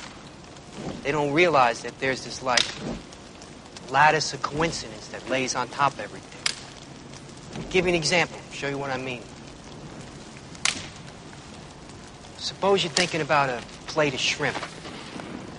Suddenly somebody will say like plate or shrimp or plate of shrimp out of the blue, no explanation. No point in looking for one either. It's all part of a cosmic unconsciousness. You eat a lot of acid, Miller, back in the hippie days? I'll give you another instance. You know the way everybody's into weirdness right now? Books in all the supermarkets about Bermuda triangles, UFOs, how the Mayans invented television, that kind of thing. I don't read them books. Well, the way I see it, it's exactly the same. There ain't no difference between a flying saucer and a time machine. So hung up on specifics, they miss out on seeing the whole thing. entre todas aquelas personagens que não estão confortáveis no meio em questão, ah, tens ali uma que é a única que dá o sentido e tem um propósito e sabe Uhum. ah, daquela cena que eles estão lá na... E ele a falar com... o- Mas espera, estás a falar Mas- do Otto? Do, do Miller, não é? Estás a falar do Miller, do tipo que depois se senta no carro. Sim, sim, estou a falar do Sim, Miller. Ah, falar- ok. estavas não, eu a- estava a ah. falar da ligação Ah, do ok. Otto, porque ele no fim depois vai no, no carro e etc. E Sim, vão isso- dar uma voltinha. Sim, vão dar uma Ah, voltinha. tá bem, tá bem. E pronto, se calhar é daquelas coisas que merece mais do, mais uma das razões para que o filme merece mais do que um visionamento, mas não sei qual é a vossa opinião. Eu, eu- vou dizer uma coisa. É- A minha opinião é informada por coisas que li, porque eu, eu achei o final do filme confuso. E achei-o da primeira vez e achei-o desta vez. Há ali um momento qualquer em que eu me sinto que perdi qualquer coisa. Eh, Isto raramente me acontece, porque eu no- normalmente não tenho muita perspicácia para filmes a que foram retiradas cenas ou... Sim. Mas eu neste, há ali um momento qualquer em que eu sinto nitidamente que pisquei o olho durante dois segundos a mais e que perdi qualquer coisa. E de repente, hum, eu não consigo encontrar muito sentido àquilo que acontece no final.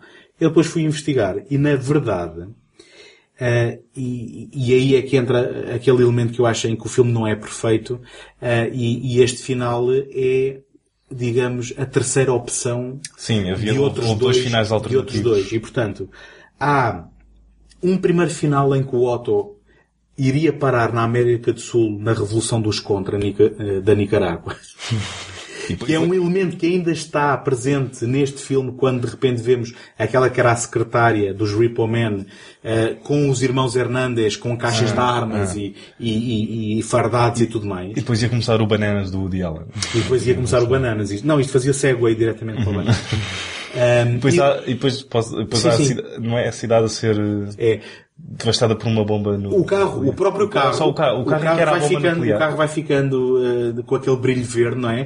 E de repente o carro o que ia fazer era ia arrebentar numa, num cogumelo atómico e destruir Los Angeles. Eles disseram que era um bocadinho nihilista demais. Uhum. E o que a gente ficou foi com um compromisso entre esses dois finais. Foi uma ideia dos produtores. Tentados. Não- não- esta foi uma ideia dos produtores de pegarem no Miller e de ser o único, ah, isto é uma máquina do tempo e, e tal, Pronto. e de ser o único que a consegue controlar e que depois a utiliza mesmo com o... Com o Otto. Sim. Eu, eu sabendo Com o disto- Otto, não, com o... É, não, a, a única... O Otto está no fim, o Otto Sim, está dentro do é o carro. Ah, pois é, e o Otto. ele entra, ele Ah, chama-o. que estupidez. Que Sim, a- sim, sim, sim, a outra sim, até é. diz, então a nossa Sim, sim, relação. sim. Ele, fuck that. Yeah, yeah, pois é, yeah. e vai com ele. Ah, eu, nesse sentido, para ser muito honesto, eu penso que o final não tem grande significado. E também não o procuro. E basicamente, porque normalmente diz tens que os deslumbrar no final e eles vão se esquecer do resto. Este, para mim, é o oposto. Eu acho que o final não tem grande significado e não estraga o, o resto do filme. Simplesmente a narrativa tinha que ir para algum lado. E acho até o facto de ser enigmático até acrescenta alguma. Sim, deixa espaço para a discussão, nem que seja uma discussão inútil porque nenhum Porque eu ninguém vai ter uma resposta. Os significados que o Alex Cox queria que estivessem no filme estão durante o filme todo. Estão Exatamente. na- na- o nas pescadelas de olho e nas sátiras. Mas ele tinha que fechar o repousado em algum lado. Sim, sim, acho, acho, acho, na minha perspectiva, que é isso mesmo. Mas uh, concordam que esta era a melhor opção dos três finais propostos. Ora, Eu gostava de ver a Los Angeles a ser explodida, a, a, a, a. É um final à Fight Club, não é? Sim. Yeah, yeah, yeah. Não sei, eu gostei deste. É um toque bastante simpático. E como gostei do Miller, da personagem, achei que ele devia ter a sua... Gostaste do polícia a fa- a fazer tricô ou não? Ah, O polícia que está na, na- Ah, sim, sim, sim, sim, sim, sim. na oficina deles, ou como é que é que ele se chama, está sempre a fazer tricô. E está- lá está, podíamos ficar agora aqui o resto do dia a falar de pormenores. com- sim.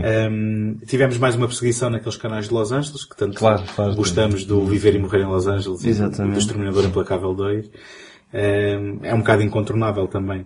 Um, Mas será, será que é possível mesmo as pessoas andarem Eu- eu- lá? eu- pois, eu- tenho sempre essa dúvida. Será eu que é também. possível Não deve ser. Eu estava a ter... anda de carro ali e tal? até, até porque se reparares, o Schwarzenegger tem que dar um tiro num cadeado Ah, quando vai é. na moto. Eu Ah, pensei, ele não ah. será de acesso assim Ah, e depois o Robert Patrick não vai de mais medidas e entra lá com, com, com o caminhão. com o caminhão. Não, por acaso quem entra é o duplo, porque Ah, bem. Esse por acaso é um filme em que se vê perfeitamente bem quando é que é outra pessoa na moto a, conduzir o Que caminhão. tem, tem cabelos longos e não loiros. Sim, é o Fábio. É o Fábio, é, o Fábio. É, eu disse não loiros. Ah, disseste não louros, está bem. Yeah, yeah. Um, mas O, o Fábio também não sangra, também tem aquelas...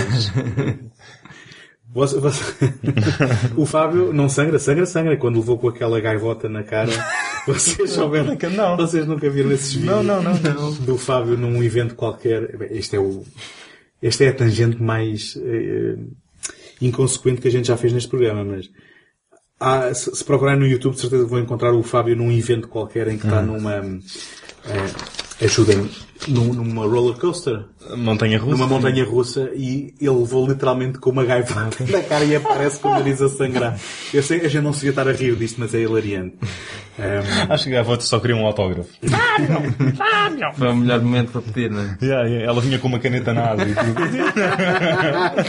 Afiadinho. Afiadinha. Vocês, vocês ainda, eu estou a tentar só hum, rematar aqui algumas coisas soltas e depois, se calhar, concluímos a conversa. Vocês repararam que no final hum, todas as, as, as diferentes fações tentaram entrar no carro e não tiveram sucesso. O teleevangelista, hum, os cientistas, ou seja, os representantes do Estado, e só, foi só então depois. O tipo que não tem ligação a ninguém. Exatamente. Sim. Que- que é, conseguiu o- entrar. é a machadada final na, meta- na, na ironia do filme, não é? Eu acho que sim, eu acho que sim. E, e- e nesse sentido, se calhar encontramos algum daquele sentido que não estávamos a encontrar, mas. Sabes quem é que era também para ter estado na multidão? Não. O Muhammad Ali.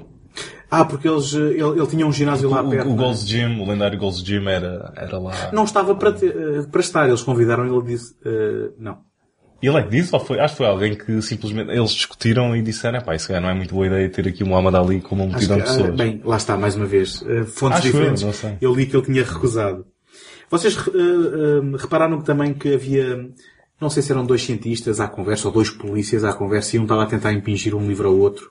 Sim. Eh, chama, que eles chamavam-lhe o Diuretics. Isso Sim. É, um, é uma referência à Dianetics do L. Ron Yeah, Hubbard. yeah, eu- essa aí, essa aí percebi, essa aí fui lá, eu E esse lá. livro depois é referido mais à frente outra vez. eh, Sim, sim, na cena final, não é? recordo, sim. Mas não estamos a falar do melhor momento do filme, até agora. Então. Querem, Sim, sim, por Querem fazer favor. as vossas apostas? Não, não, não é o callback ao eh, Plate of Shrimps, não. Não. Lembram-se que quando há a conversa entre o Otto e o Miller, ele diz-lhe, fala-lhe na nas coincidências da vida, de tu estás a pensar num prato de camarões e alguém Sim, sim, tá, falar sim. em prato de camarões. E mais tarde, quando um dos irmãos Hernandes está na, na cabina a dizer, "Ah, o carro está quente. O quê? Foi roubado? Não, não, está quente, estou a Yeah, suar. yeah, Na, na, na vitrine está prato de camarões, não sei quantos dólares. Ou seja, é que o o filme está sempre a oferecer de volta, estás a ver? É pá, tem mesmo... Tens, tens mesmo que vê-lo outra que- vez. yeah, yeah. Mas qual é que é a melhor cena do filme? John Wayne is gay. Ah, sim. Ah, bom, sim. Isso foi baseado mesmo, o, o Alex Cox tinha um, um, amigo popular em Los Angeles, não sei se era amigo, tinha um conhecido popular em Los Angeles que lhe disse mesmo essa história, que, pronto, verdade ou não, mas uh, John, Nunca John sabe, Wayne is é? gay. Nunca sabe. Yeah. Sim, quer dizer, é, é um, é um momento que se nota que foi alguém que tinha uma história guardada no Yeah, bolso para sim. meter no filme. Lá, Não esse tem- movimento aí, se calhar, Não não tem é- nada a ver com nada. É aqui que está o meu bolso, eu não sei Ah, o que é que tu... não, não, não. não sei o que é que tu Mais tens um aí. momento radiofónico mesmo, brilhante. Magistral. Mas este filme eh, foi eh, prejudicado pelo facto de que... Uma mudança de regime. Exatamente. Ah, que é a tradicional mudança de regime. Mudança de regime na Universal, em que o produtor que tinha apoiado a produção saiu. Paul Raimi, acho. Um, e basicamente a nova direção uh, quis despejar tudo aquilo que tinha sido uh, promovido por ele. Ele estreou. Basicamente também o que aconteceu ao Buckaroo Banzai, mas antes de ainda sequer terem começado a... Também tinha havido mudança de regime Uh, na 20th Century Fox. Não, não, antes da Fox. Passou da MGM para a Fox. Ah, ok, Sim. ok, certo. Mas o filme hoje em dia é da MGM. É da- depois voltou a ser da... Sim, voltou a ser da MGM.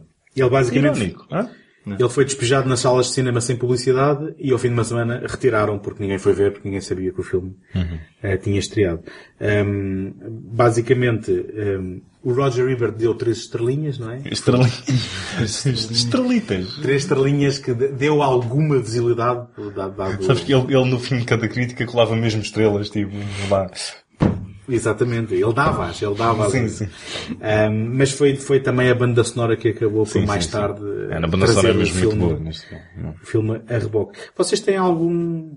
eh, nós já falámos na Repo Chick, que ninguém Não vi visto, não é? e provavelmente Não. nunca- Acho que, eh, também não vi. Acho que esse filme não tem nenhum cenário real. É tudo feito com green screen Ah. e, um green screen mouse. Há lá Spy Kids, é? Ah lá, Spy Kids 3D, Game Over. E, e, e basicamente, Sylvester Stallone.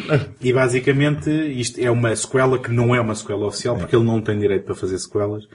É, Yeah. Do Repo Man. Do Repo Man, Não yeah. detém o Repo Man. Mas ele tinha, ele tinha tentado fazer já uma Sim, que sim, depois sim. foi transformada em BD que se chamava Waldo's Iron Holiday. Mas ele já, Em quando que, ele, em que o Waldo era o novo nome do Otto por alguma razão. Não Onde sei está, muito onde está, onde está Otto? Onde está onde está Emilio Estevez? Também muito, muito popular.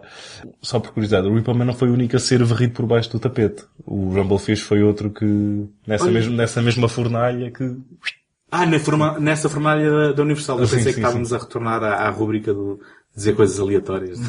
Não, não, isso não é a rubrica que estamos a fazer. Não é, não é esse o podcast. Todo, todo o podcast é, Sim, é essa. Um, ah, o Rumblefish foi, foi a sério no, no- na mudança de regime Uhum. da Universal que também é de 84 então. 83, acho, não é? É por aí. Eu acho que é por aí. 83. Sim, ok. Ah, mas Curioso. é- Mas também já eram, sim, 84. já eram, Mas é um belo filme. já Ah, eram sim, sim. projetos eh, eh, na ressaca do, Acho que Coppola, pós anos 70 e até anos 90, merece ser tratado com mais carinho. Ah, sim. Eh, Bom, sim, estes foram. eh, Rumble Fish. agora vamos começar outro programa. é? Sim, agora é o programa de Coppola. Ba- Basicamente isso foi na ressaca do One from the Heart que ele fez dois, dois livros da S. e Hinton, não é? Sim. Foi os The Outsiders, já tinhas, já tinhas Sim. falado. Está, está lá o com o Estevez. Emilio Estevez e depois Mas não este. é, ele não é tipo Emilio Estevez, The Outsiders.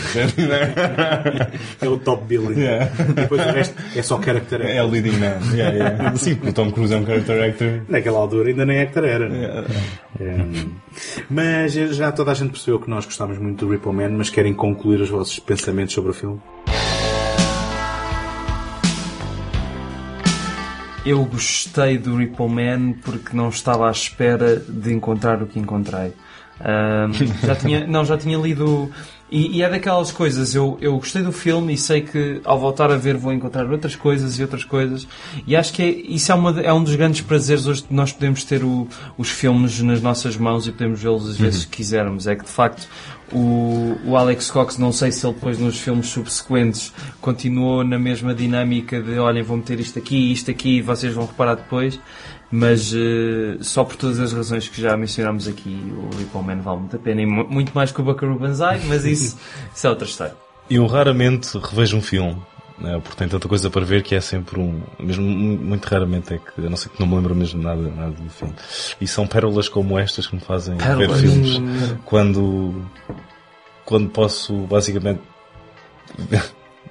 não literalmente virar os olhos e, e, e ver o filme ahm, com uma ideia completamente diferente. Ou posso basicamente ver um filme novo num Sabes que filme, num rever filme que filmes, já vi. rever filmes é uma coisa que eu ultimamente tenho dado muito mais prazer. Uhum. Até porque com a minha namorada tenho, tenho visto com ela filmes que eu já vi, ela nunca tinha visto. E quando estás a ver numa atmosfera diferente com outra pessoa Sim, e sim, sim. Há, há, há, filmes que melhoram, há filmes que pioram. Uhum, Sim, eh, o que está à tua volta também conta para como tu vês o filme Sim. e em Mas casa. é uma coisa se- que agora dou cada vez mais valor, sabes? Porque sinto que neste tempo que também tem outro problema que é podemos ver o filme quando quisermos e às tantas se calhar estamos a ver um filme numa altura em que não nos vai cair tão bem se calhar depois voltamos a ver noutra altura e epá, que é que- eu não vi nada Que é que- disto yeah, yeah. como te aconteceu da primeira vez que isto o Ripple Man Sim, sim, sim. um sim. bocado Sim, que serve como mais um filme de. de domingo à tarde É pá, isto custou 1,90€ no, no Zoom, se calhar, né? Já meter aí um. E a verdade é que há muita coisa para ver, só que às vezes perante eh, as opções que temos no momento, mais vale ver novamente um filme que gostamos muito do que um que se calhar não vai ser grande coisa. sim, exatamente E é como tu dizias, Sim, porque às vezes a, quando- a descoberta pode levar a que um filme cresça ou até ver, olha, afinal este não gostei assim tanto Ehm, e, e, de certa forma a tua relação com os próprios filmes vai mudando. exatamente Ehm, É, yeah, quando estamos, uh, quando estamos à beira do abismo. E, eh, e às vezes, em vez de fazer dar um, um lance no escuro, precisamos de um segundo take de outro filme, acho. Sem Só sabe quanto tempo é que eu estava com isto na cabeça? Sem dúvida, sem Eu estava dúvida. desde o início do podcast. Só faltou uma coisa, que é ponto .com. Eh, então eu... Mas sim, é uma experiência única. Tipo, quem não... ta- Tu já E a questão é que nem- não é por ser um grande filme ou um filme Não, espetacular, é não, por não. ter aquelas ideias e a forma como estão Sim, cimentadas um- no filme. Um, um sentido acutilante do Sim, que é... acutilante é uma das minhas palavras preferidas. Do que é, de como deve mostrá-lo e da forma como faz. É mesmo... Não é só a banda sonora que é punk. Acho que o filme todo tem uma, tem uma mentalidade muito, muito punk. Sim, eu concordo. Muito mordaz e muito... Exatamente. Eu, eu, da minha parte, hum, diria que este é um daqueles filmes de culto que não o são só por ser uma curiosidade. São Sim. uns filmes de culto que são eh, daqueles filmes que ficaram mesmo esquecidos. E, e então isto vem de acordo àquilo que a gente quer fazer aqui no Betamax, que é mesmo dar oportunidade também para quem nos esteja a ouvir para descobrir filmes que eh, n- não, não sejam filmes que ficaram esquecidos só porque são uma mera curiosidade, mas porque são filmes que valem a pena. Exatamente. Eu penso que, eh, complementando isto, o Repo Man é um daqueles filmes onde é tão fascinante descobrir o filme como descobrir a história e perceber que ah, às vezes também do conflito não é? e, de, em, e do braço de ferro eh, depois surgem em, Mas isso é, isso é, isso é tal, tal e qual como num filme. Tipo, um- para um filme. ahm, ahm, sei lá, precisas de, de- de conflito. E é daí um filme sobre duas pessoas que se dão muito bem. Se calhar não é assim tão. Sim, mas tu, se tu fosses fazer um filme, tu querias um ator que fizesse o que tu querias. Ah, em primeira instância. mas depois das contas feitas, ah, saber que depois de haver ah, alguma ah, atribulação na, na- no set, ou ah, apesar de um filme dizer lá realizado e escrito por Alex Cox, ele se calhar era a pessoa menos respeitada Sim, e que era a pessoa que teve que batalhar para se impor e que teve que fazer ah, cedências e transigir a vontades de produtores e ainda assim no final, ok, o resultado não é perfeito, mas é um filme que é perfeitamente meritório e que merece a pena ser descoberto e que, de certeza, quem o descobrir vai revê-lo muitas vezes não porque tenha coisas que perdeu só porque estão ali por graça, mas porque tem algum significado adicional exatamente. um, e que vão complementar essa visão. Não, mas estava a pegar nisso por, por não associarmos logo conflito como sendo algo negativo. Ah, num filme em termos por trás da- da- ponto- da- das produções. Sim, até do, porque do ponto de vista da narrativa, normalmente é o que se quer, Sim, mas na sim, produção sim. não tanto, não é? Pois, exatamente. Um, Sim, mas não quer, por exemplo, o Apocalipse Now, por exemplo. Sim, mas estás a pegar nas exceções que confirmam regras, ou, ou eu não diria tanto regras e exceções. O que eu estou a dizer é, o que eu estou a dizer é, de certa forma, é também fascinante enquanto cinéfilo descobrir que desse caos nascem E obras que... nasce a luz. Exato. E agora uma mensagem evangelista de Rui Alves de Sousa. Não, atenção, eu acho que a gente tem que acabar aqui porque não, não vamos conseguir superar. E com essa eu gostava de agradecer ao Rui. Muito obrigado, foi um prazer. É mesmo muito. Uh, adoro o vosso podcast e continuem. Gosto muito de vos ver trabalhar, viu? Ok, ok, eu, eu, eu, Obrigado. eu, vou, eu vou baixar agora a minha arma. e vou- Não, ok, Rui, já podes dizer a verdade. É, Ah, bolas. E isto, e este hoje foi a, foi a três, muitas divagações, só que eu acho que também quem nos ouve gosta das tangentes que fazemos, das viagens. São as mesmas formigas que ouvem o à beira do abismo, não é? Uh, não, é só uma e um anão. Ah, ok, ok. Compartilham Um, a audiência. Eu gostava de relembrar aos nossos ouvintes que podem visitar o site do podcast em segundotake.com barra Betamax ou seguir-nos no Facebook. Oh, Tiago, qual é a melhor forma dos nossos ouvintes não perderem nenhum episódio? Ah, então, António, a melhor forma de não perderem nenhum episódio é subscrever o Betamax na aplicação de vossa preferência. Lá está, se optarem pelo iTunes, deixem-nos uma classificação e uma crítica positiva para tentarmos chegar a mais ouvintes que possam gostar do que aqui fazemos. Não se esqueçam de voltar para o próximo episódio, onde vamos desempoeirar mais títulos esquecidos e abandonados à nascença. Eu sou o António Araújo. Eu sou o Rui Alves de Souza.